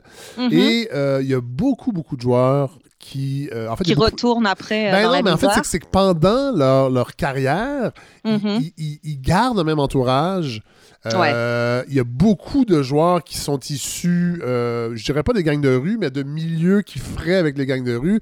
Donc, mm-hmm. rendus millionnaires, ben, ils ont un entourage de, ouais, ouais, de hang around, c'est ça. Et euh, nombre de joueurs sont lessivés financièrement deux ou trois ans après leur carrière. Donc, c'est dur de s'extraire. Ça, montre comment c'est dur. Ah, et en fait, les millions ne vous extraient pas automatiquement du milieu social d'où vous venez. Ah, c'est sûr. Puis le, déterminisme social est tellement fort que même si une porte s'ouvre, c'est difficile après qu'elle ne nous reclaque pas sur les doigts. Hein. Ça, c'est évident. Mais pour une, comme je disais, une petite poignée d'élus, au moins cette possibilité-là existe. Et si le sport se transforme, ben, peut-être que ça aussi, ça va faire partie des conséquences qu'on n'imaginait pas, mais qui vont avoir lieu. Tout à fait.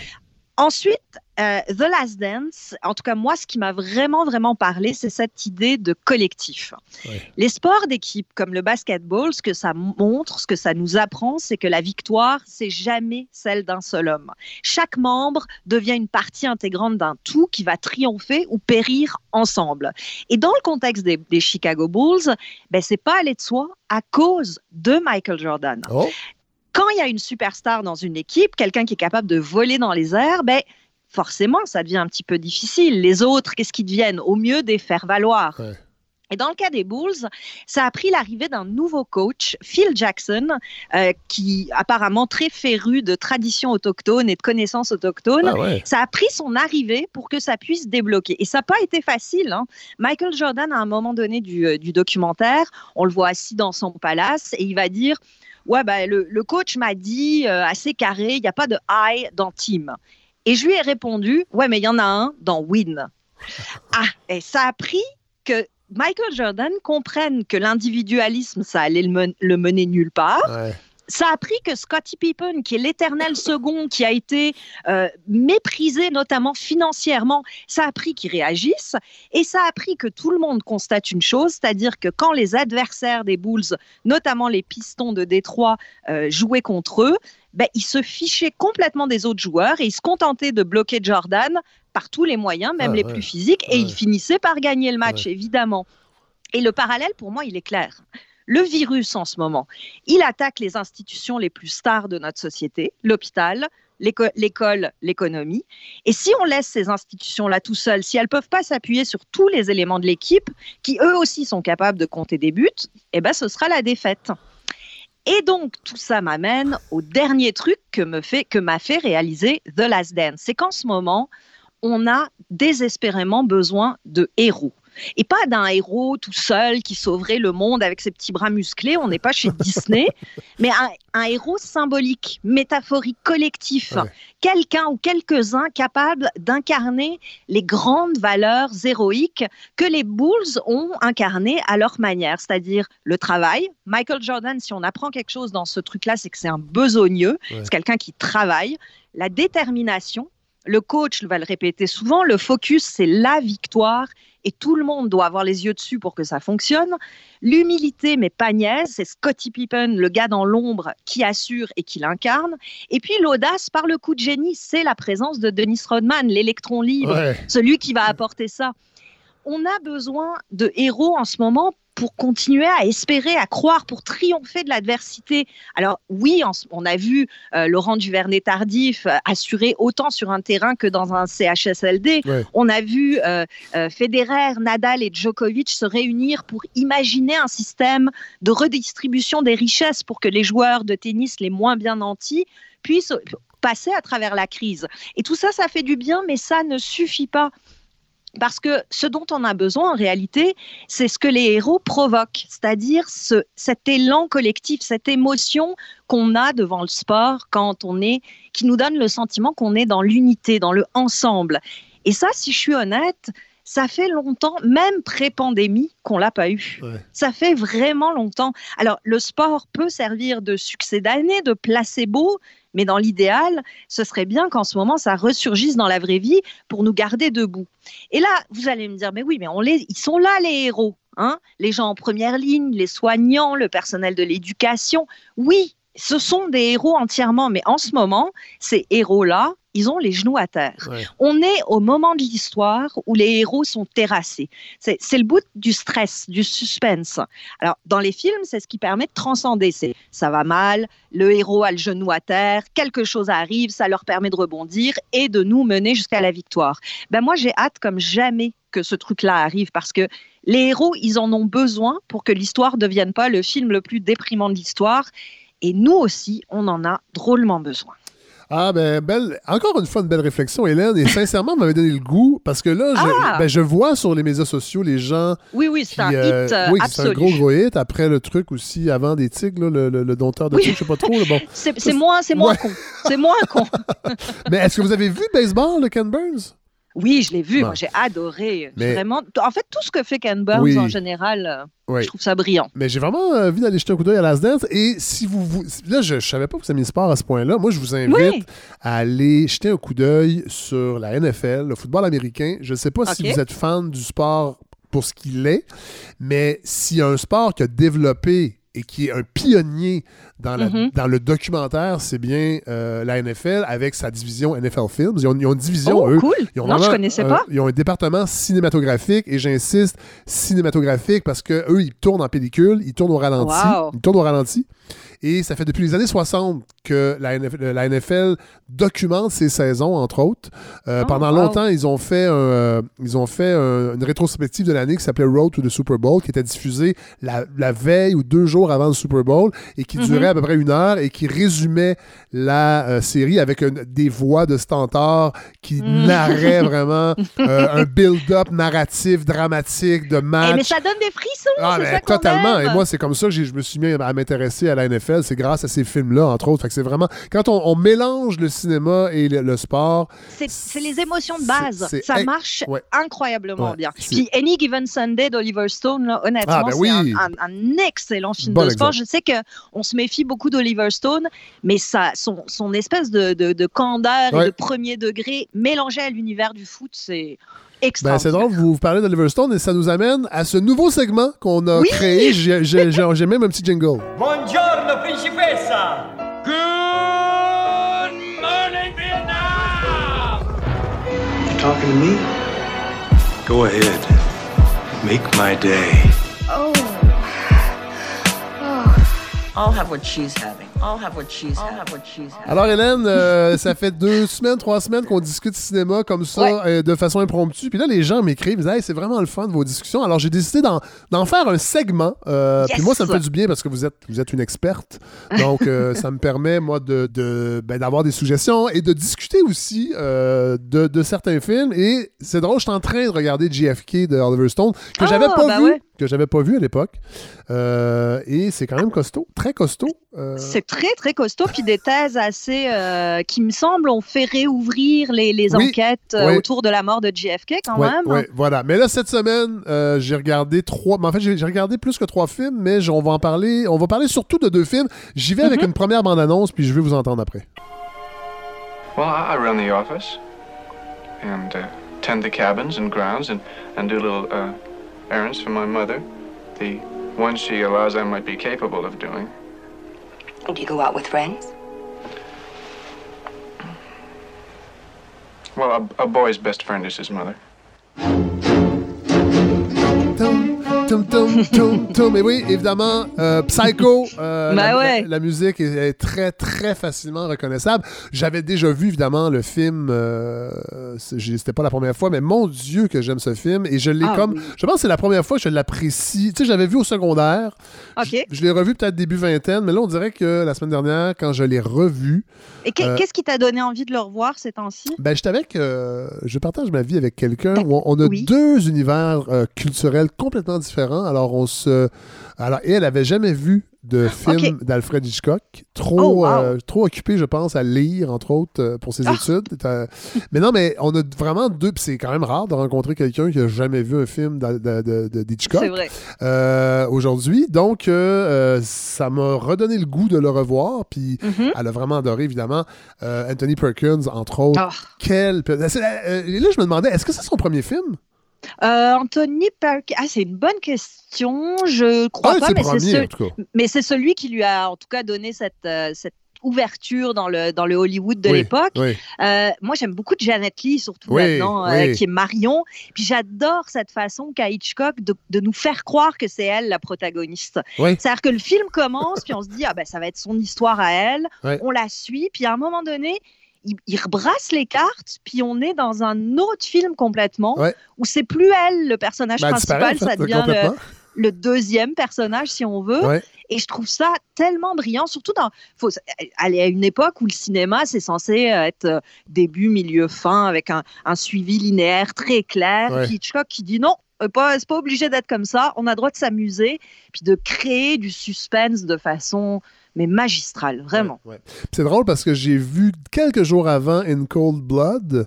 Oh oui. Euh, j'avais lu évidemment le livre de Truman Capote et c'est un peu le même. Bien évidemment, le film a été fait en 67, euh, mm-hmm. In Cold Blood, et ça m'a pas fait penser à Psycho, mais comme vous en parlez, la façon que vous en parlez, c'est qu'au début, on a un film qui est assez linéaire. Mm-hmm. Euh, on voit rien, en fait, euh, dans In Cold Blood. D'ailleurs, les deux partagent ça, c'est qu'il y a une espèce de pudeur aussi à ne pas montrer ce qui se passe, bien que In Cold Blood, éventuellement, on a la version des meurtriers, et là, ça devient plus... Graphique, un peu plus. Ouais, un peu plus graphique, un peu plus...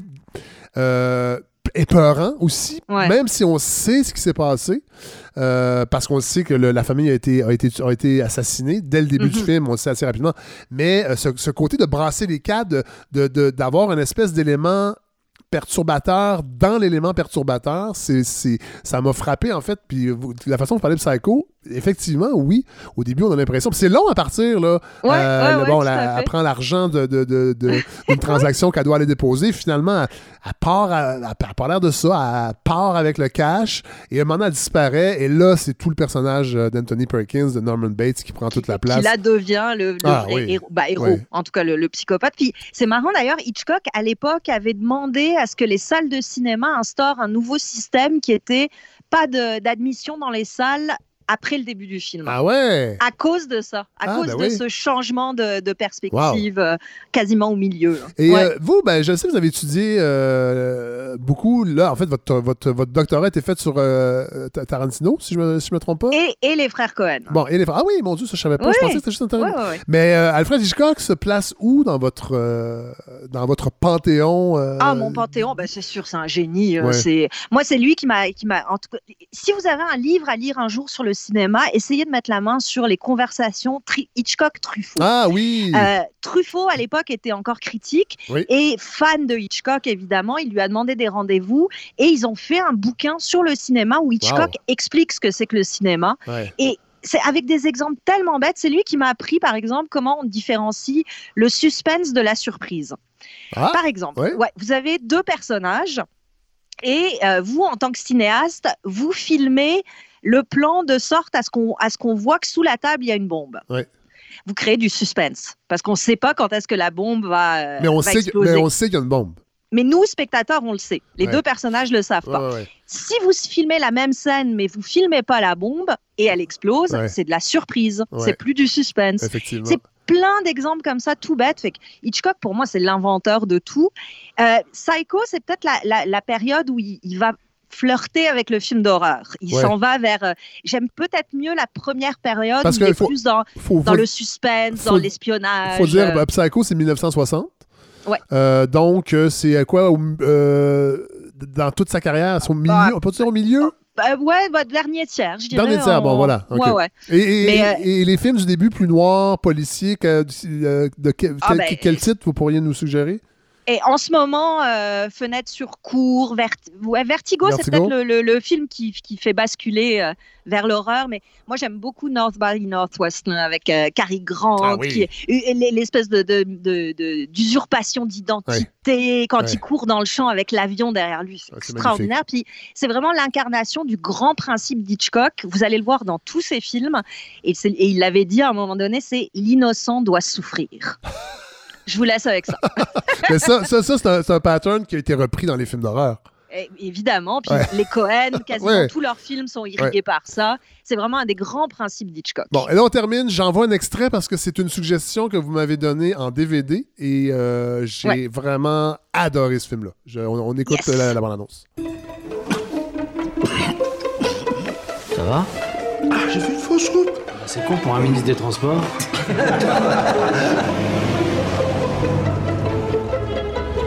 4000 contacts et pas un ami. C'est ça votre problème, vous brassez du vent, vous n'avez rien dans les mains. Rien, par votre petite ambition. Ce n'est pas quelques gars qui vont bousiller 10 ans d'une amitié comme la nôtre, pas toi, Gilles. C'est une révolution du territoire. Vous ne faites pas une révolution avec des doutes. L'État, c'est devenu une misère. Une vieille godasse qui prend l'autre partout. Il nous reste quelques prérogatives. C'est quoi ce pays? C'est quoi ce pays? Alors, euh, le film s'appelle L'exercice de l'État, euh, sorti en 2011, de mm. Pierre Scholler. Parlez-nous de ce réalisateur-là que je ne connaissais pas du tout. Je crois que c'est son premier film. Euh, son, en fait, c'était son deuxième. Avant ça, il avait fait euh, Versailles, un film avec euh, Guillaume Depardieu, oh fils de son père, qui jouait un SDF. mais c'était pas, c'était pas tout à fait abouti. Et on dirait que avec l'exercice de l'État, Pierre Scholler a vraiment trouvé son sujet, c'est-à-dire la politique, puisque ça fait aux hommes. Et il va essayer de le reprendre d'ailleurs dans le, plus récent de ses films, qui est un film sur la Révolution française, où il a essayé de, de, de, de remettre cette idée-là de l'avant. Ça a marché un peu moins bien. Mais l'exercice de l'État, c'est pour moi, ça a été une surprise. C'est vrai qu'on le connaissait pas tant, euh, Pierre Scheller, et quand ce film-là a débarqué, ne serait-ce que l'ouverture du film avec un crocodile dans les tapis, de dans les, les, les, salons de l'Élysée, c'est un espèce de moment complètement baroque et en même temps qui symbolise parfaitement tout ce qui s'en vient dans le ben, Qui rappelait Bunker le Cirque, une série que vous vous rappelez peut-être. Non, mais l'ouverture, pas après ça. le film n'a rien à voir, mais ce côté-là, là, on ne dira pas ce qui se passe avec le crocodile. Mais, euh, et, la performance, entre autres, d'Olivier Gourmet, que je connaissais ah, un peu, un peu, très peu. Mm-hmm. Euh, j'avais jamais euh, en fait, accroché à ce point sur son talent, sur sa ah prestance, ouais. Euh, c'est vraiment une révélation, je dois le dire. Michel Blanc, évidemment, que j'adore, que je connaissais, qui est très bon aussi dans le, ah le, haut fonctionnaire, le grand mandarin qui fait son travail discrètement mais efficacement. Euh, Zabou Bretman aussi, qui est la, mm-hmm. qui est la, la, la, conseillère en communication, qui est un peu plus beige, mais le rôle l'oblige aussi parce qu'elle est, elle, est critiquée pour ça. Mais c'est enfin un peu l'histoire d'un politicien, une figure montante, plus peut-être social-démocrate plus à gauche, dans un parti aussi à gauche, mais qui se doit de faire des politiques de droite. Et finalement, il décide de mettre ses, euh, ses principes de côté pour que sa carrière prenne de l'expansion. C'est vraiment, vraiment un film extraordinaire. Et vous parliez tantôt avec Hitchcock de surprise il y en a une grande là-dedans, oh! euh, je dirais pas quoi, en plein milieu du film et qui chambarde tout et en même temps non. Euh, et j'ai rarement été surpris comme ça d'un ah, événement ben, dans un film. Tant mieux, mais c'est vrai que. Et puis surtout en ce moment, je trouve que c'est un film qui parle beaucoup parce que c'est cette tension entre le, le, le sacrifice de, de, sa personne, de ses idées personnelles et le bien commun. Oui, les grands principes et la réalité, la réelle politique. Exactement. Ouais, c'est vraiment. C'est une espèce de, de, fresque humaine et politique, mais toujours à hauteur de ce qui se passe. On est presque dans le thriller. Hein. ah non, mais totalement c'est tendu, c'est anxieux, c'est euh, c'est cette idée du, du, pouvoir aussi comme quelque chose de très intoxicant, de très euh, qui vous fait perdre la tête là, au bout d'un moment. Vous me l'avez prêté dans DVD. Évidemment, on va mettre les liens. Euh, oui. Mais j'ai l'impression qu'encore une fois, c'est un film français 2011, donc c'est pas de nouveauté. Il va être difficile à trouver ici. Peut-être. J'espère que non. C'est vraiment un maudit problème parce que vous avez vu, il y a un auditeur qui m'a envoyé un lien pour des films en France et, finalement, on n'est pas sur le bon territoire soir. Mais ça se peut pas, ça. Je suis tanné. Là, je suis Ben oui, moi aussi. Moi aussi, je suis tanné. Puis c'est vrai que les solutions de il faut se trouver un VPN pour pouvoir ben accéder aussi. Ben, c'est compliqué pour rien. Ben on veut juste voir des bons films. Mais voilà. Voilà. Ben, merci, Hélène, pour cette chronique et merci pour cette discussion. J'aime bien ça. Puis je pense que le monde aussi. Là, euh, Moi aussi, j'aime ça. Et ça me, on dirait que ça me botte le cul à regarder plus de films pour savoir qu'on va en parler la semaine suivante. Fait que j'ai déjà hâte la semaine prochaine pour vous parler. Bon, ben, J'aurais réussi mon confinement. ouais, non, c'est un beau confinement jusqu'à présent. C'est un succès. Merci.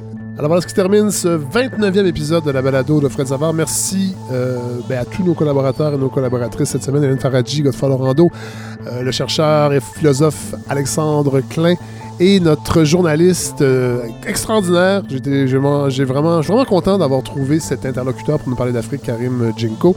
Euh, merci à vous tous qui êtes euh, tellement présents dans cette balado, qui m'écrivez, qui réagissez. merci à Larry Dufresne qui m'aide à co-réaliser cette balado. merci aussi aux gens chez ce concept qui nous permettent de bien s'équiper, autant encore en brainstorm. J'aimerais ça ajouter de l'image un peu éventuellement. Je pense que ça serait le fun. des petites promos qu'on pourrait mettre sur les médias sociaux pour que les gens nous voient un peu plus. Puis quand on va en oui, on va, aller, en région un jour, ben, qu'on puisse filmer euh, ben, des trucs quand on est euh, à l'extérieur de Montréal. Euh, d'ailleurs, merci à la communauté qui nous aide, qui est toujours là, qui attend, elle aussi, qu'on quitte Montréal pour pouvoir nous amener dans leur véhicule, donc partenaire depuis le début. Merci. Et si vous voulez réécouter tous les épisodes, ils sont sur le lefredsavard.com. Si vous voulez participer aussi à la balado financièrement, c'est possible de le faire avec le bouton euh, de don euh, sur, euh, sur le fredsavard.com. Alors voilà, nous on se retrouve la semaine prochaine. Bon courage, bonne semaine. je sais que le confinement est difficile. et voilà, on va peut-être un jour s'en sortir. En attendant, on reste informé.